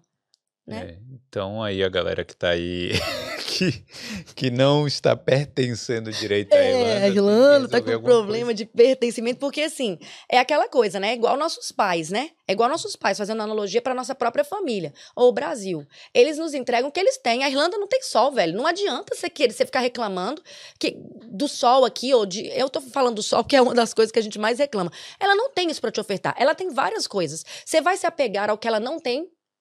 Entende? Ou você vai colher o que ela tá te entregando aqui, e eu sei que não é de graça. Ela não entrega nada de graça. Só que os nossos pais também nos entregam nada de graça. Muito embora eu não tenha que devolver nada lá, como eu te falei, uma coisa os pais querem de nós. Na verdade, a ancestralidade quer de nós, ainda que não nos digam. Eles querem que nós façamos algo de bom com a vida que nós recebemos. Verdade. Isso eles querem. Entende? Isso, você pode não ter. Alguns de nós né, podem não ter escutado isso dos nossos pais. Não ter tido essa oportunidade. Mas na alma é isso. É isso que qualquer ancestral quer para qualquer pessoa que está na ponta da vida. Ou seja, trocando em miúdos, essa porqueira não pode acabar, você está entendendo? Nós aqui somos humanos. Esse é o clã do humano. A vida vai seguir adiante, ao preço e ao peso que for. Eu tô te entregando a vida e você tem que fazer alguma coisa de boa com isso. É. Entende? Eu te entreguei como pude entregar. Compreende? É a mesma coisa aqui. A Irlanda está entregando alguma coisa para nós aqui, o tempo todo. Como ela pode entregar? E eu vou pagar um preço por isso. Entende? É o preço, é o preço eu pago. O preço que eu tenho para pagar pela minha vida aqui. E o preço que eu tenho é fazer alguma coisa de bom com isso. Então, todos nós, sobre a nossa vida, sobre a nossa vida como imigrante, a gente tem sim uma obrigação para com esse país, para com a nossa ancestralidade, que na verdade vai fazer bem para nós mesmos. Faça alguma coisa de bom da sua vida. Se você não está conseguindo ir sozinho, procure ajuda. Porque é o que eu tô te falando aqui hoje, por exemplo, para você é novidade. Existem muitas pessoas aí que não sabem que isso existe. E não é só isso que existe. Existem várias terapias, filosofias de vida, enfim, que nos ajudam a olhar para dentro e a fazer algo de bom pelas nossas vidas. É, eu acho que tem várias formas mesmo de fazer algo Sim. de bom aqui. Não é só uma, né? Tipo assim. E, e eu acho que a pessoa tem que procurar, não pode sendo mais prático, assim, né? Da, falando da forma mais prática, eu não acho interessante a pessoa vir para cá e simplesmente sobreviver. Não sei, eu acho que tem que procurar algo que dê sentido. É, é, é, esse é o grande desafio da nossa vida, né? A encontrar o nosso propósito, encontrar isso, algo que faz sentido. Tem pessoas que não encontram isso fácil, sabe, Felipe? Tem pessoas que têm muitas dificuldades com isso. E, obviamente, que isso tem raízes, muitas vezes, na família, na própria criação, na ancestralidade, em contextos que aconteceram. Então, a gente não pode julgar, porque não é fácil para todo mundo. Mas fato é que todo mundo busca algo que faz sentido, como você falou. E esse algo que faz sentido, muito embora ele seja nosso, vai fazer sentido para mim, é a minha entrega para o todo. Você entende? Aquilo que você tem aí dentro que serve como eu te falei, né? Tudo que eu chamo aqui é de servir. Eu não chamo trabalho de trabalho, é servir. Tudo que você tem dentro de você aí, que de alguma forma você quer mostrar, você quer entregar, quer seu propósito, vai servir para o mundo. Não tem ninguém que está aqui no mundo agora que não tenha nada para entregar. E não tem ninguém no mundo que não precise daquilo que você tem para entregar. Porque você é um indivíduo único. Só você pode entregar isso. Só eu. Se cada um de nós parar de entregar o que tem para servir, não tem como trocar. Só que eu tenho que entender que, como é troca, que eu te falei que é a terceira lei, né? E, e para mim ela é a mais importante quando a gente está falando de relacionamento, é que da mesma forma que eu tenho algo muito grandioso para te entregar, eu tenho que reconhecer que em cada ser humano tem algo de grandioso para me entregar. Eu não posso julgar. Entende? Eu não posso. Você tem alguma coisa para me entregar, ela, qualquer um tem. E eu também. E é assim que se que é possível, né, girar a roda das trocas aqui. É quando eu entendo que aquilo que eu tenho é meu, Entende? É o meu servir, mas ele serve o todo. E aquilo que você tem, seja o que for, também serve o todo. Então eu tenho que me colocar em pé de igualdade para receber de você. A maioria das pessoas do mundo está preocupada com aquilo que pode dar. A maioria das pessoas do mundo não sabem receber. Esse é, é um ponto. Não, a maioria das pessoas só querem receber. É, eu também, é lógico que a nossa, a nossa visão primeira, é, é. princípio é disso, mas na verdade não. O mundo está cheio de entregadores, porque nós estamos cheios do nosso ego inflado. Então a gente quer entregar o nosso melhor. É. Entende? Muito embora a gente às vezes não encontre isso com facilidade, mas receber do outro o que ele tem para dar, a gente não está pronto. Felipe, sabe qual é a maior barreira para a gente não receber do outro que ele tem para dar? O julgamento. Não sou eu que decido o que, é que você tem para me dar, não. Sim. Não sou eu que decido, não. É, Cê, é seu. Eu relaciono com você para você me entregar o que você é. O que, que é o problema dos relacionamentos de casal? O que, que eu te falei? Aquele grande lá, ele quer entregar o que ele tem, goela abaixo. E aquele que tá lá só recebendo, ele não tem nem como entregar. Ele é tão indigno. Entende? Ele tá tão desconectado do clã dele, obviamente, para ele se para ele se submeter a esse papel, que ele realmente não acredita que ele tenha nada de bom para entregar. Entende? Então você tá percebendo como é que funcionam os relacionamentos hoje em dia? As pessoas não querem receber nada do outro, não. Elas querem julgar o outro. Sim. Entende? Elas querem que o outro entregue o que elas querem. Isso não é querer receber. Isso é reivindicação. Receber é diferente. Hum. Entende? Eu vim para cá hoje sem saber o que, que você ia me dar. Eu, eu, você também não sabia o que, eu ia te entregar. Nós estamos aqui como dois adultos, trocando, eu vou te dar o meu melhor, o que eu tenho. Você pode ter criado mil expectativas sobre mim, mas eu tenho que te entregar o que eu sou. E eu também, contrário a você. Entende? Isso salvaria todas as relações, mas como é que eu chego no outro? É, não vai ter como, né? Eu chego no outro até escolhendo o tipo físico dele para para suprir as minhas necessidades, entende? Sim. É difícil a gente permitir que o outro seja quem ele é na nossa frente, Felipe. Até porque a gente foi acostumado a, a fazer isso. Entende? É, mas aí não sei também. é, é, é, porque realmente são pontos muito, muito difíceis, né? É, são, são coisas muito difíceis. A gente deixar de julgar e receber do outro o que ele tem para entregar não é não é uma das tarefas mais fáceis da vida, não. É. Deixa eu ver se tem alguma pergunta aqui no, no chat, alguma coisa assim. Então, o André tá perguntando aqui se é possível constelar sozinho. É, o constelar sozinho, no caso, uma, é, um a um, né? Ah, sim, individualmente, né? Sim. Se não for num grupo, provavelmente. É, André, eu acho que é isso que ele quer dizer, é. né? Se você quiser constelar individualmente, sim, é possível, tá? As pessoas podem constelar individualmente, a gente usa bonecos para fazer essa representação e, como eu falei, concentra-se muito no meu corpo, né? Aquilo que os representantes fa fariam. Chega a ser. Como é o nome? Chega a rolar um xingamento, alguma coisa assim? Vontade não falta, não. Não, não, não da sua parte. Não, não, é do... dos, dos, representantes mesmo, né? Então eu também tenho esse papel lá, obviamente, no de não deixar as coisas chegarem a vias de fato. Porque, meu querido, na verdade, o sentimento, na verdade, a sensoriedade, que não vou dizer nem que é sentimento, sentimento é uma criação da nossa mente. É, a, a, a sensação física, né? O sinestésico ali, ele pode chegar a vias de fato se o outro não, se a gente não fizer uma interferência, né? Mas o constelador, ele tem um controle daquilo tudo. Por quê? Porque eu também sei o que cada um tá sentindo. Então eu vou saber a proporção que aquela, que aquela pessoa tá de raiva. E ali, naquele momento ali, eu já vou fazer um outro movimento. E esse movimento é muito simples. Na verdade, são frases que a gente fala. Entende? Coisas assim muito pontuais que já baixa de uma vez. Por exemplo, se tá tendo uma confusão ali, é uma relação de casal. A pessoa tá considerando uma relação de casal, tem um representante pro marido, tem um representante pra esposa, aquele trem já tá ali. Sim. Aí você já joga, eu sou igual a você. Na hora que a pessoa fala, eu sou igual a você, já, a, energia do outro já abaixa. Entende? Porque, na verdade, são frases, né, que são muito pontuais, ela vai tocar a alma da pessoa. Hum. É mais ou menos assim que funciona. Então, pelo menos eu nunca experienciei é, comigo, né, situações assim que chegassem a vir de fato. Já teve uma situação, por exemplo, muito interessante, que uma mãe estava constelando o, a, o relacionamento dela com o filho. E o filho tinha um problema é, psicológico, vamos colocar assim. E ali a mãe era separada do pai. E ali ficou bem claro na, na demanda dela, né? Era um grupo, de que o menino queria ir pro pai. Então tinha um representante para o pai e um representante para a mãe. E tinha um representante para o menino, para a criança. E a criança queria ir pro pai. Ela estava sentada e o âmago dela, da representante dela, né? Que estava lá querendo ir, mas não ia, o âmago dela sentada na cadeira, só assistindo a dela, foi tão grande que ela foi para cima do representante do filho para não deixar ele chegar perto do pai. Sim. Você vê como que ela realmente prendia ele de chegar. E eu tive que interferir. Não, você quer a solução ou você quer continuar o que você já faz? Porque aqui tá mostrando o que você faz. Você não permite que ele se aproxime do pai. E ele quer ir pro pai. Não, mas o pai dele não quer ver ele, mas ele quer ir lá. Deixa ele ir lá. A gente tem que deixar o movimento acontecer aqui. Você pode continuar impedindo isso lá na sua casa. Mas entenda, na alma dele, ele quer ir pro pai. Sim. Entende? Então você senta lá e espera o movimento acontecer. Ou a gente para se você não quiser a solução.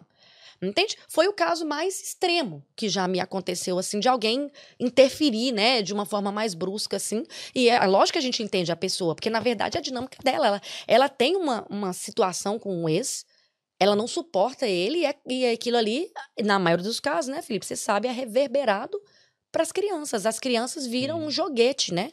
Infelizmente. E mesmo ali naquela situação, ela queria fisicamente impedir né? De, dele chegar lá, porque a pessoa é tomada mesmo pelo sentimento, né, daquilo ali.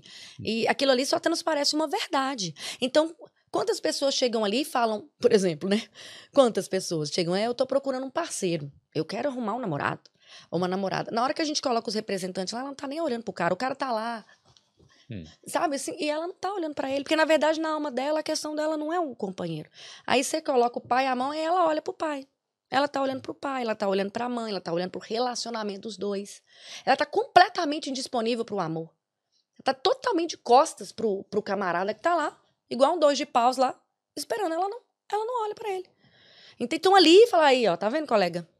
A DICE só não vai te ajudar. E o pior é que tudo Entende? que você está falando está fazendo sentido mesmo, né? Porque realmente acontece. acontece. Acontece, né? Agora, uma coisa que você falou interessante aí que eu falo, é, que a pessoa fala, né? Ah, eu sou igual a você. Sim. E hoje em dia a gente vê que tá que é eu não sei, eu tava ouvindo um podcast que é assim, quando as pessoas fazem parte de um grupo Sim. e aí tem um grupo rival, Uhum. elas acabam é, deixando de enxergar aquela, pessoa que faz parte do outro grupo rival como um- uma outra pessoa, como ser humano. um ser humano que De igual espécie. Uhum. que às vezes quer até as mesmas coisas que ela quer, mas só que de, de forma diferente, quer chegar no mesmo resultado, mas de Sim. forma diferente. É, e eu acho que chegar nesse, né, nesse Uhum. common ground aí, né, nessa coisa comum aí de, de falar assim, olha, nós queremos a mesma coisa, mas como é que faz para chegar nisso? Porque é difícil, né? É, é, isso tudo parece muito utópico do ponto de vista que, que eu vou te falar aqui, porque isso tudo começa com cada indivíduo fazendo isso consigo próprio, tá? Mas pegando aí a ideia de um grupo, na verdade, o que nos prende a grupos, a clãs, a famílias, a. Pode colocar aí é, esquerda, direita, Cruzeiro e Atlético, eu sou atleticana, né? E tudo Sim. mais, g- grupos assim chamam-se valores. Entende, meu querido? O que te prende ao seu sistema familiar, como eu falei antes, são valores. O que me prende ao meu são valores. A esses valores nós vamos ter lealdade inconsciente, inclusive, sabe aquela cega, Sim. aquela coisa que te cega. Entende? Aí o que que acontece? As pessoas imbuídas pelo, por esse amor cego que eu falei, pelo clã, pelos valores daquele clã, não conseguem enxergar, como você falou, as pessoas, Hum. né, do outro grupo. E essa é a real dificuldade da humanidade. Nós precisamos renunciar aos valores para que nós possamos enxergar as pessoas. Sim. Só que é muito, entenda que é muito difícil para nós renunciar aos valores, porque os valores eu recebi lá, ó. Não confia em homem. Sim. Não confia.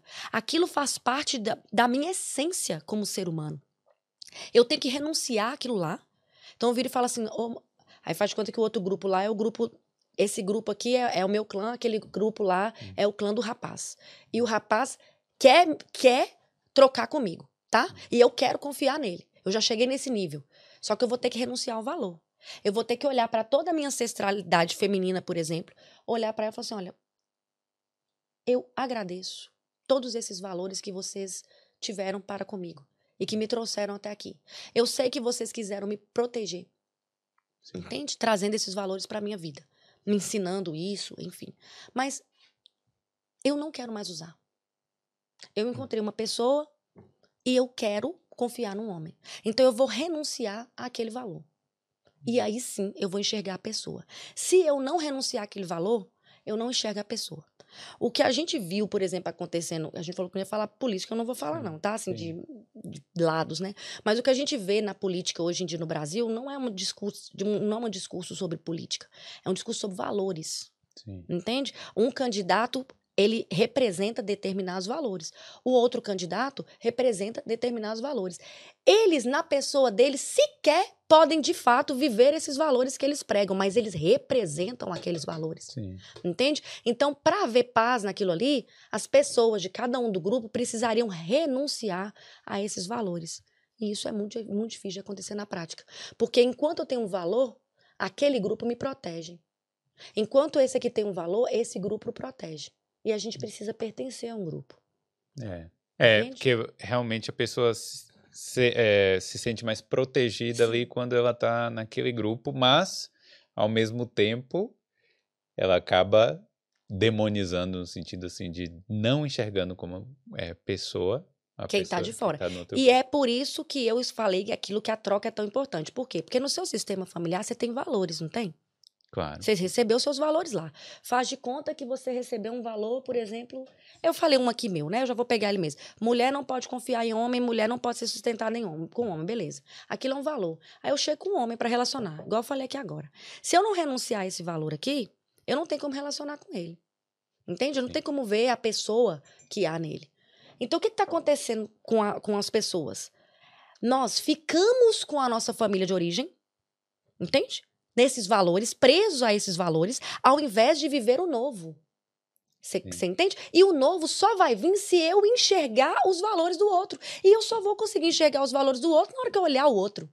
Você entende? Então, se essas pessoas desse grupo de cá conseguissem renunciar a esses valores aqui, para olhar para a pessoa do outro valor, ela cresceria, porque ela acrescentaria valores que estão nesse, que são positivos, nos valores que vêm dela. E assim sucessivamente. A forma que o ciclo da vida encontrou para fazer isso de forma natural chama-se filho. Sim. Quando um casal tem um filho, entende? Ele vai vir com os valores desse lado e ele vai vir com o valor desse lado. Todos nós somos a materialização dentro de nós de fazer valores completamente distintos da nossa linhagem feminina e da nossa linhagem masculina darem certo. Entendi. Entende? É, é assim que se resume. Então, o que, que esses dois grupos precisariam para ter paz? Eles precisariam produzir alguma coisa juntos. Sim. Eles precisariam se aliar, por exemplo, para produzir alguma política pública, vamos dizer assim, juntos, trazendo valores desse que não estão certos nem errados, só são deles, trazendo valores desses que não são certos nem errados, só são deles, e trazendo algo novo. Só que ninguém quer renunciar ao valor velho. É. Tanto que quando eu estou falando de política, eu vejo os dois candidatos, sem entrar em qualquer um deles. Nenhum deles é jovem. É. Para mim, a, a- a parte triste disso tudo é que nós vamos continuar engessados em valores Antigo. de pessoas que nasceram na década de 50, na década. Entende? Sim. Então, não tem como ter progresso dessa forma. É, na verdade, porque para os grupos renunciarem o poder, o... eles vão ter que realmente renunciar, né? Um pouquinho perder um pouco de poder ali, e ninguém vai querer. exatamente. Ninguém quer. Ninguém quer perder valor, né? Ninguém. Sim. eh, Esses valores, né? São muito fortes. Então, ambas as partes, na verdade, estão de, tão, tão, eh, defendendo valores muito ultrapassados. É. Entende? Na realidade. Então, muito ultrapassados. Então, mas eu entendo que da forma como está, né? Da forma como está, algo novo vai surgir. Só que nós vamos pagar um preço e um peso muito Aos, alto. aos trancos e Aos barrancos. trancos e barrancos. Isso é um fato. Gostaram aí das metáforas aí? É. E aí, Carolzinha, tem mais alguma pergunta, alguma mensagem? Alguma? Uma pergunta aqui do. Ai, eu perdi. Eu esqueci o nome, mas a pergunta é: quais os desafios da constelação? É, enquanto consteladora. Né? Ah. Consteladora? É. Facilitadora de constelação, terapeuta, consteladora, né? Porque é, é, é, os desafios, o maior desafio de um constelador, eu vou te falar qual que é. Não julgar. Hum. Entende? Felipe, você sabe quantas mulheres eu atendo que já foram abusadas? Você tem noção? Porque Eu, eu, eu gostaria que fosse um número baixo.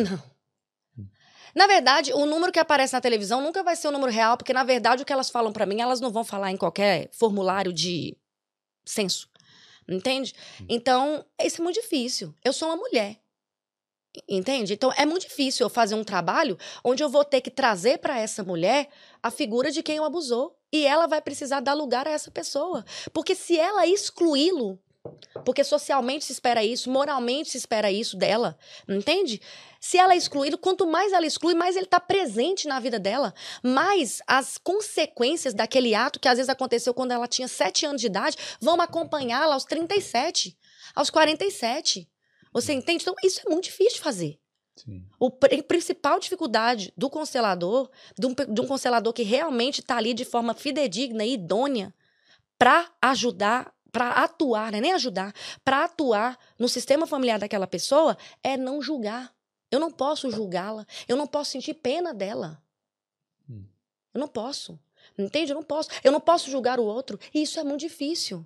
Porque não é isso que a sociedade, que, a- que a moral quer. É como eu te disse, o que que, do, que que a, do que que a sociedade, o que que protege a sociedade, do que que a sociedade é feita? De valor. É valor. Entende? Então, para um valor social, que é não aceitar um abusador, a gente perde uma pessoa, porque a gente vai perder essa pessoa. E a gente vai perder essa também. Aqui foi abusado. E, e o abusador, a gente perde ambas. Você entende? Quando uma coisa dessa acontece, todo mundo perde. E a solução não está naquilo que a sociedade impõe como um valor Hum. cristão, moral. Não tá. Tá nos dois se olharem de novo. E isso a gente faz numa constelação familiar. Só que isso é muito difícil, obviamente, eu entendo, Né? Eu entendo. A Claro. maioria das vezes que a gente conversa esse tipo de assunto, chove de pergunta, tipo, ah, então a constelação, por exemplo, defende um abusador. A constelação não. ela não defende ninguém. A constelação mostra algo. Ela mostra. Na verdade, porque o papel, seu papel naque- nesse caso específico, deve ser fazer aquela pessoa enfrentar e, e resolver aquela Exatamente. Ela vai ter que olhar para aquela dor, vamos dizer ali, entende? E dar um lugar para aquilo. questão. Hum, É o que a maioria de nós não pode fazer de forma espontânea, inclusive porque os valores sociais e morais não nos permitem. É porque aí você meio que tem que transformar aquele abusador que, pra mim, não. Eu, É enquanto lógico. não profissional, é enquanto lógico, só pessoa comum. É, uhum, não vejo como pessoa já. lógico. E aí você tem que enxergar aquele ser como uma pessoa. É, porque assim, é, é, vão tornar a coisa mais difícil? Vão falar que o abusador é o pai da pessoa? Hum. Eu acabei de te falar que a gente recebe tudo dos pais, que não tem como pagar o pai. Como é- imagina se essa moça tá conseguindo viver como alguém que foi capaz de receber a vida do pai. Ao preço e ao peso que foi para ela. E teve que conviver com isso por provavelmente muito tempo até. Não é simples. Não são coisas que socialmente são aceitáveis.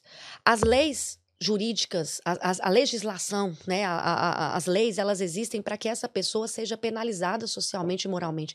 Esse é um ponto. A constelação não trabalha com isso.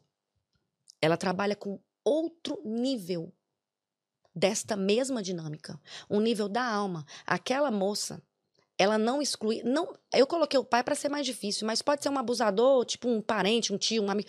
Ela ela tem ele dentro dela. Entende? Ela ela conserva. Ela conserva, porque ele- justamente porque ele não pode ser aceito. Moralmente ele não pode ser aceito.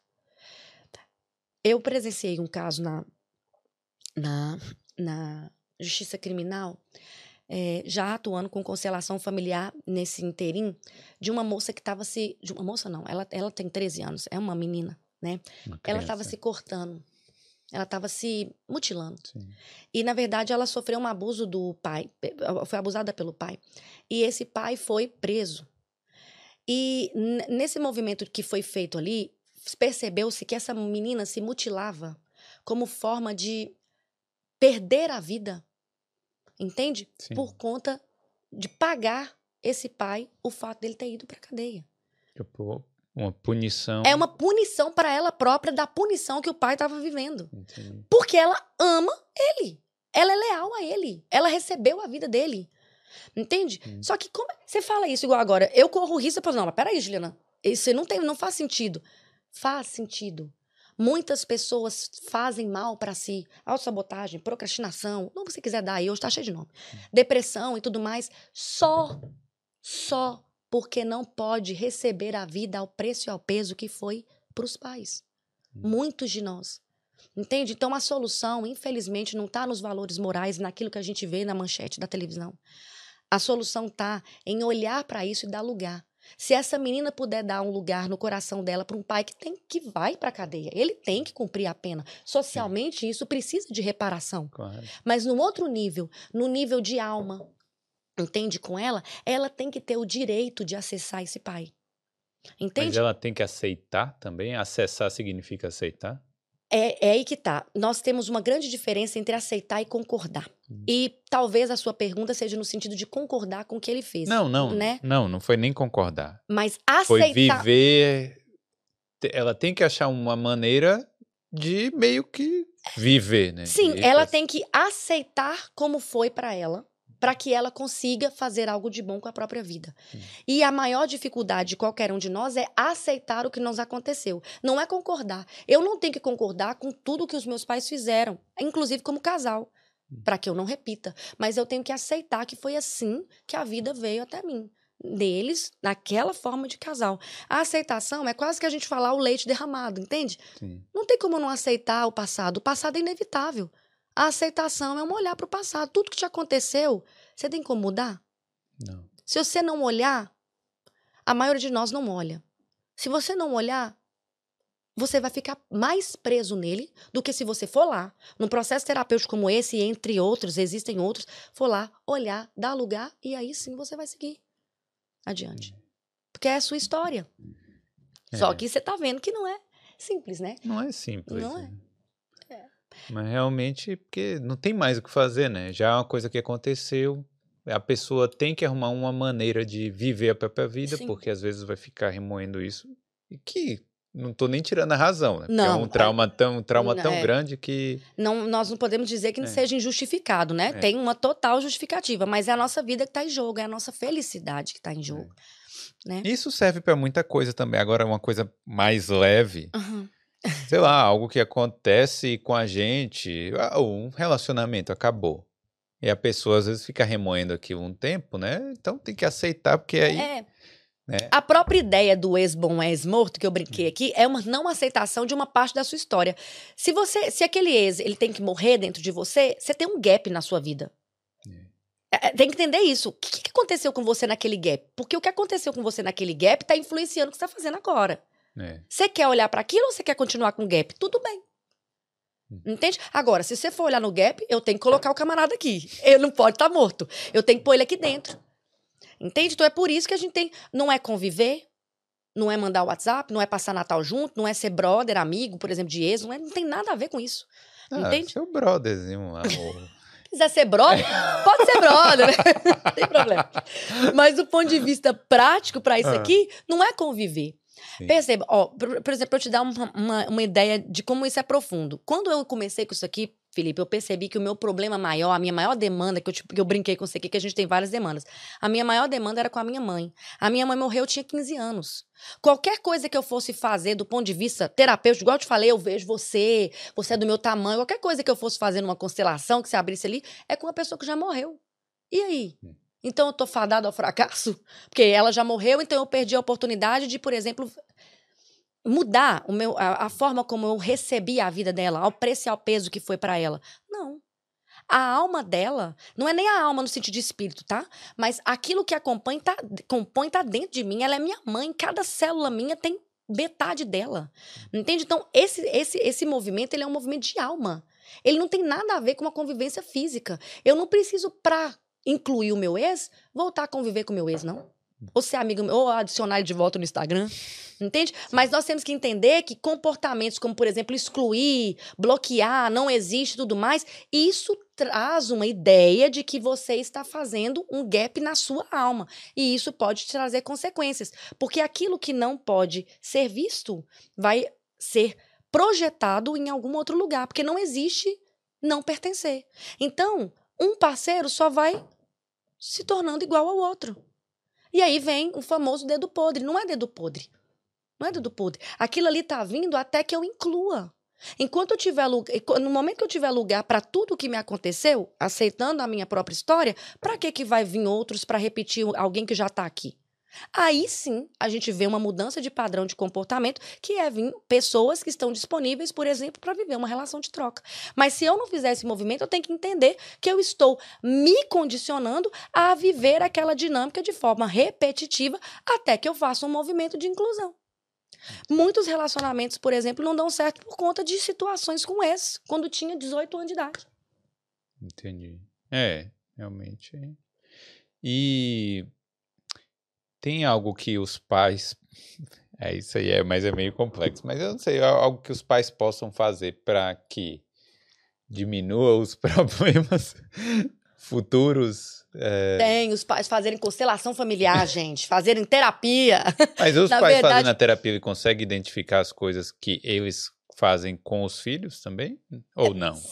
Sim e não. É, é, Quer dizer, sim, mas resolver o problema não. Depende da idade do filho. Vamos por partes. Ó, é o seguinte. Como é que os pais podem ajudar, que, que o que você falou, né? Os pais fazendo alguma coisa por si podem ajudar os filhos? Na verdade, tudo aquilo que nós fazemos por nós pode usar, usar, ajudar a humanidade como um todo, não é só nossos filhos, é como um todo. Então, olhar para dentro, né? Olhar para dentro de mim vai me ajudar como um ser humano, vai me modificar como um ser humano. Então, logo, para qualquer relação que eu tiver, eu vou entregar algo de bom. E ali a tendência é que todas as minhas relações sejam mais saudáveis. Com filhos, não é diferente. Então, eu tenho uma filha de 4 anos de idade. Né? Ela é muito pequena. Eu não posso, não existe nenhuma dinâmica sistêmica que seja dela. Não tem como, ela não tem, ela não tem tempo de vida para ela para ela desenvolver, por exemplo, se ela tiver roendo unha, Que isso acontece. Se ela tiver com problema de fala, ou se ela tiver com crises de ansiedade, se ela não estiver dormindo, sabe essas coisas que às vezes acontecem com crianças, tipo, ai meu Deus do céu, deve ser não sei. É, que a pessoa coloca por alguma coisa aleatória, o clima, o tempo, o espaço, o ambiente. Não. Isso, minha filha, é o relacionamento dos pais. A criança, ela, nessa idade, com quatro anos de idade, uma, uma criança, ela nada mais é do que o reflexo dos pais. É o que eu te disse. É, são os valores da mãe, os valores do pai dentro dela borbulhando. E os pais estão lá brigando. É. O pai está lá brigando. Então, se eu faço, é óbvio que se, se aquele casal faz alguma coisa por eles, como indivíduo, logo, como um casal, é claro que o filho vai ser beneficiado. Agora, nós estamos falando de um camarada de 34 anos de idade. Hum. A mãe dele está lá com 70. Aí a mãe dele senta lá, ah, eu quero consertar a história da minha vida, do meu filho, a vida do meu filho. Ele não sai lá de casa. Ele tem 34 anos, ele está lá até hoje. Hum. Eu não sei mais o que, é que eu faço. E tudo mais não tem jeito.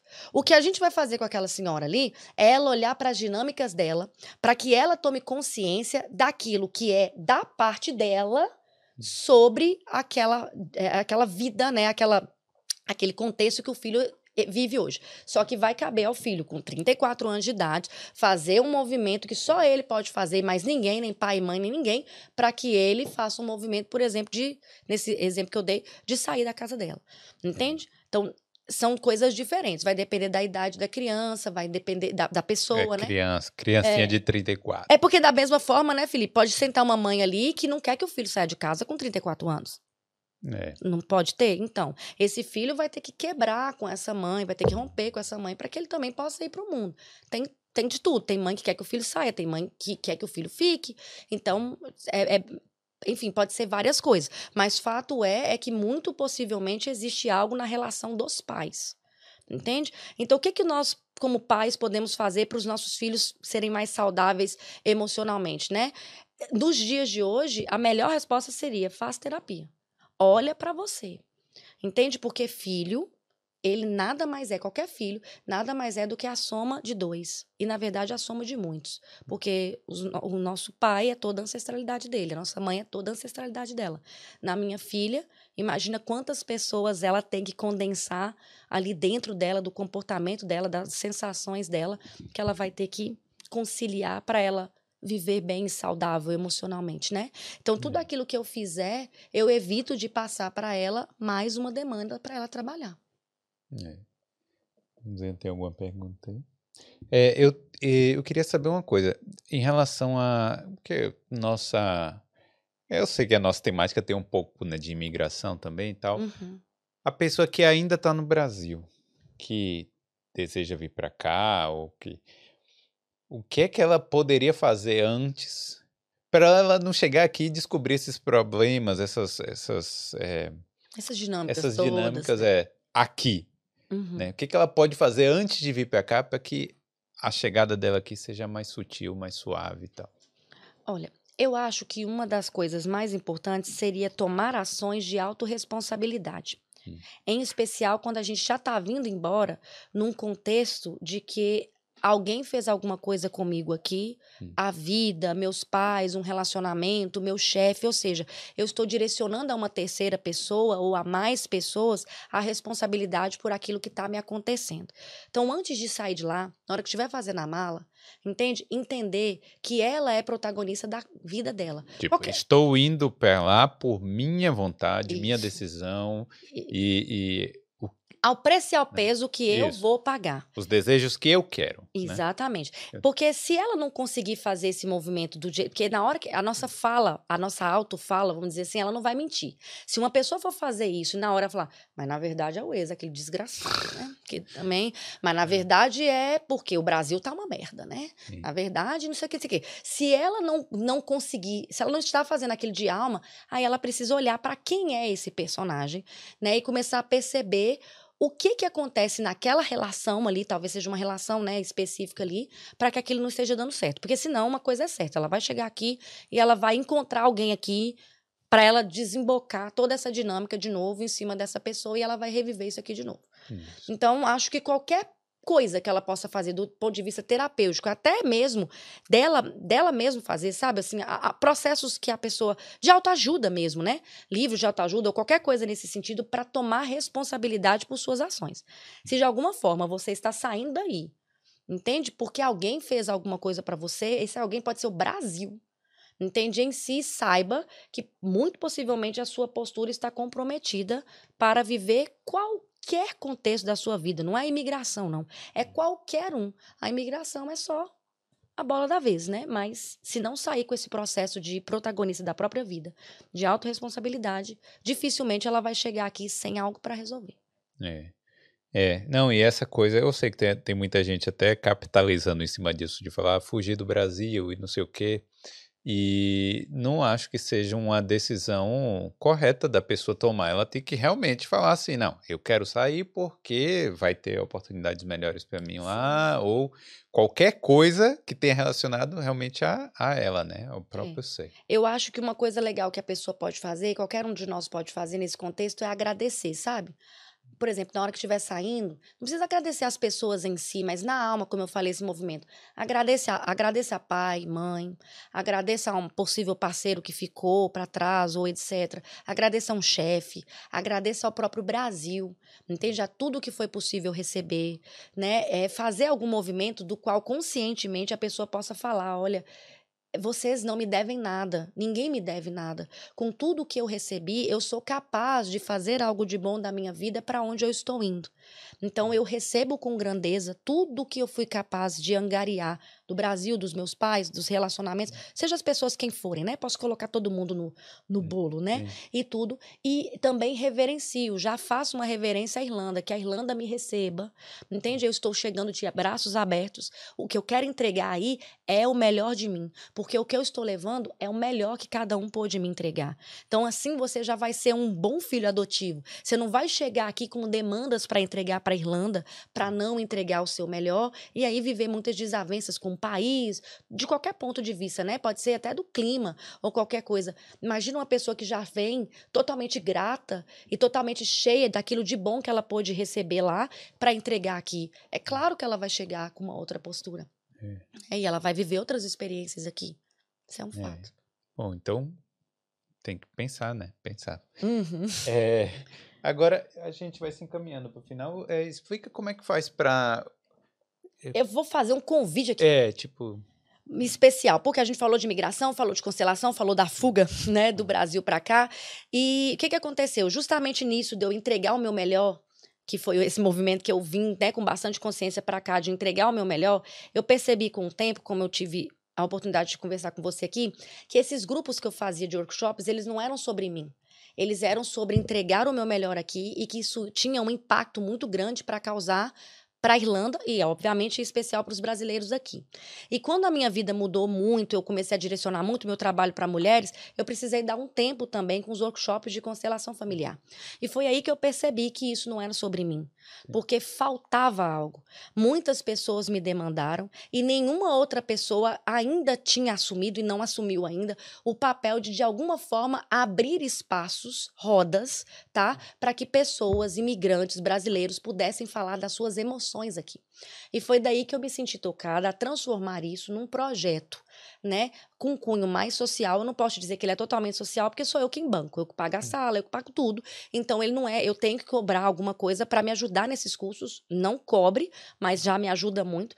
Mas as entradas são de 12 euros, né? Para que todos os meses os brasileiros tenham um espaço para poder trabalhar essas emoções. Ali a gente faz dinâmicas de constelação, entenda. Não, eu quero que as pessoas entendam, né? Não é o Felipe vai lá e vai levar o tema dele. Eu não posso atender a sua demanda ali, Sim. frente a outras pessoas. Mas a gente faz um movimento de constelação e outras técnicas terapêuticas ali para trabalhar, por exemplo, meu sentimento de solidão na Irlanda, meu sentimento de, de não aceitação de como de- das coisas que acontecem aqui, meus problemas de relacionamento aqui. A gente pega as dores, as principais dores, as principais demandas e faz movimentos sistêmicos, né, de uma forma generalizada para todos que estão ali, com aquele mesmo intuito, com aquela mesma intenção, e trabalhamos as nossas emoções ali. Que, que são os comuns do, do imigrante Sim, aqui. são, são os mais E comuns. todo mundo passa por isso. É, basicamente todo mundo passa. Então, esse projeto é um projeto que está nascendo, né? Os grupos de constelação vão voltar. Eu vou voltar com esses grupos que as pessoas querem constelar, lógico, né? Então, eu vou voltar com as constelações em janeiro, mas em paralelo vai continuar aqui o Longe de Casa, que são rodas terapêuticas, que eu nem tô chamando de constelação, porque ela não tem só constelação. Não se constela o indivíduo, né? Mas todo o grupo. E outras técnicas. É uma roda terapêutica mesmo, tá à disposição. Vai ser no próximo domingo, agora dia 6. A gente ainda tem vaga é, no, em Dublin 1, né? No meu, no meu. Eu fiz um Instagram, né? Longe de casa. Então chama-se longe de casa. Hum. Né? E também no meu perfil lá no JUS, do Ser Sistêmico, né? Que vocês estão vendo aqui, vai ter um link lá com formulário para você se inscrever, saber de tudo, né? Que é justamente para. Né, Felipe? Que é como a gente estava conversando no início. A gente tem problema de PPS, a gente tem problema de casa, a gente tem problema de. Vários problemas quando a gente chega aqui, mas a gente negligencia as emoções. E você tá percebendo aí que se a gente não olhar para as emoções e coisas tão profundas da nossa alma, por mais que a gente trabalhe, trabalhe, faça, tenha bons planos, pode ser que não dê certo. Porque tem muita coisa interna para ser olhada. Então, isso não pode mais ser negligen- negligenciado. E não é É. só quem acabou de chegar, não. Quem já Não. está aqui há muito tempo também, porque É. tem muita gente, eu acho que até escuta o podcast para se sentir conectado com a É. galera que, que tá aqui já, e às vezes a pessoa mora no interior. e, Sim, né? exatamente, é exatamente, né? Então, assim, todas as pessoas são bem-vindas. Não é só quem chegou agora. Todos nós que somos imigrantes, nós temos demandas aqui muito específicas, né? Onde é que vai ser? Como é É na, na eu não sei se eu vou falar certo, mas é Erin School, Na Erin. Erin School, É onde foi a eleição no primeiro primeiro turno. turno. É sempre lá, pelo menos por hora, né? A gente está fazendo lá no, no espaço deles, no domingo, de uma às cinco da tarde. Mas precisa se inscrever, né? E Sim. para aquelas pessoas também que de alguma forma não tem condição de arcar com esses 12 euros agora, não tem problema. Só me chamar, explicar a situação, que essa pessoa também é bem-vinda, né? Porque isso, é- a minha ideia é que ela seja social. Então, eu tô aí, obviamente, com, com mais pessoas que me apoiam nesse projeto, né? As, as, as próprias eh, meninas que vieram da, da formação de constelação, que eu dou cursos de constelação também, né? Elas próprias vieram, me ajudaram, me apoiam muito com o Instagram, levando as dinâmicas para lá e outros terapeutas também que se sintam tocados de entregar alguma coisa lá, só fazer contato comigo, que é, é para fomentar mesmo, né, Felipe? Essa rede de olhar para as nossas emoções também e de questões tão específicas do imigrante, é como a gente falou, uma dificuldade de pertencimento, né? Que é, É. comum, que acontece, um desequilíbrio na ordem, que na hora que a gente vai ver são demandas que tem com os próprios pais, então chega aqui tem demandas também de relacionamento com o chefe, com os próprios irlandeses, né? Ou nos relacionamentos de casal entre brasileiros e irlandeses, isso também É, desemboca demais, né? Eu posso fazer um podcast aqui só para te É, contar a me- história de me casamento. Sugeriram, me sugeriram aí é, um podcast para falar histórias de casais, né? Tipo uma. É, porque o que tem Brigas de casa, é, conflitos culturais. conflitos culturais, isso é um Conflitos bom, é, realmente isso é um bom tema, viu? Porque realmente e só que vai desembocar em questões Mas dos aí vai ter, sistemas. vai- pode ter briga aqui no meio. Não, mas aí, aí, aí não, a gente aparta. Ó, a gente aparta, a gente aparta. Então acompanha lá, ó, longe de casa.ie, né, no Instagram e Isso. o O Ser O Ser Sistêmico, do jeito que tá escrito aqui, ó. O Ser Isso. Sistêmico. Galera, é, só para lembrar aí, deixa o like aí, deixa o joinha, certo? Se não for inscrito aqui, aproveita e se inscreve. Tem muitas histórias que a gente já contou e muitas histórias que ainda tem, estão por vir, não é isso? E obrigado a todos que mandaram mensagens aí e tal, perguntas. E é isso, pô, obrigado. Meu querido, Juliana, o prazer foi, Foi todo muito meu. legal. Eu gostei demais de conhecer e Ah, da eu gente também, meu dessas- querido. Muito obrigada por abrir espaço para eu falar, para falar desse movimento de emoções aqui que nos toma como imigrante. É um prazer imenso estar a serviço da vida Hum. e agradeço demais pelo seu servir. Esse projeto é muito lindo. Muito obrigada mesmo. Obrigado a você. E é isso aí, dá um tchau naquela câmera. Tchauzinho. Boa noite.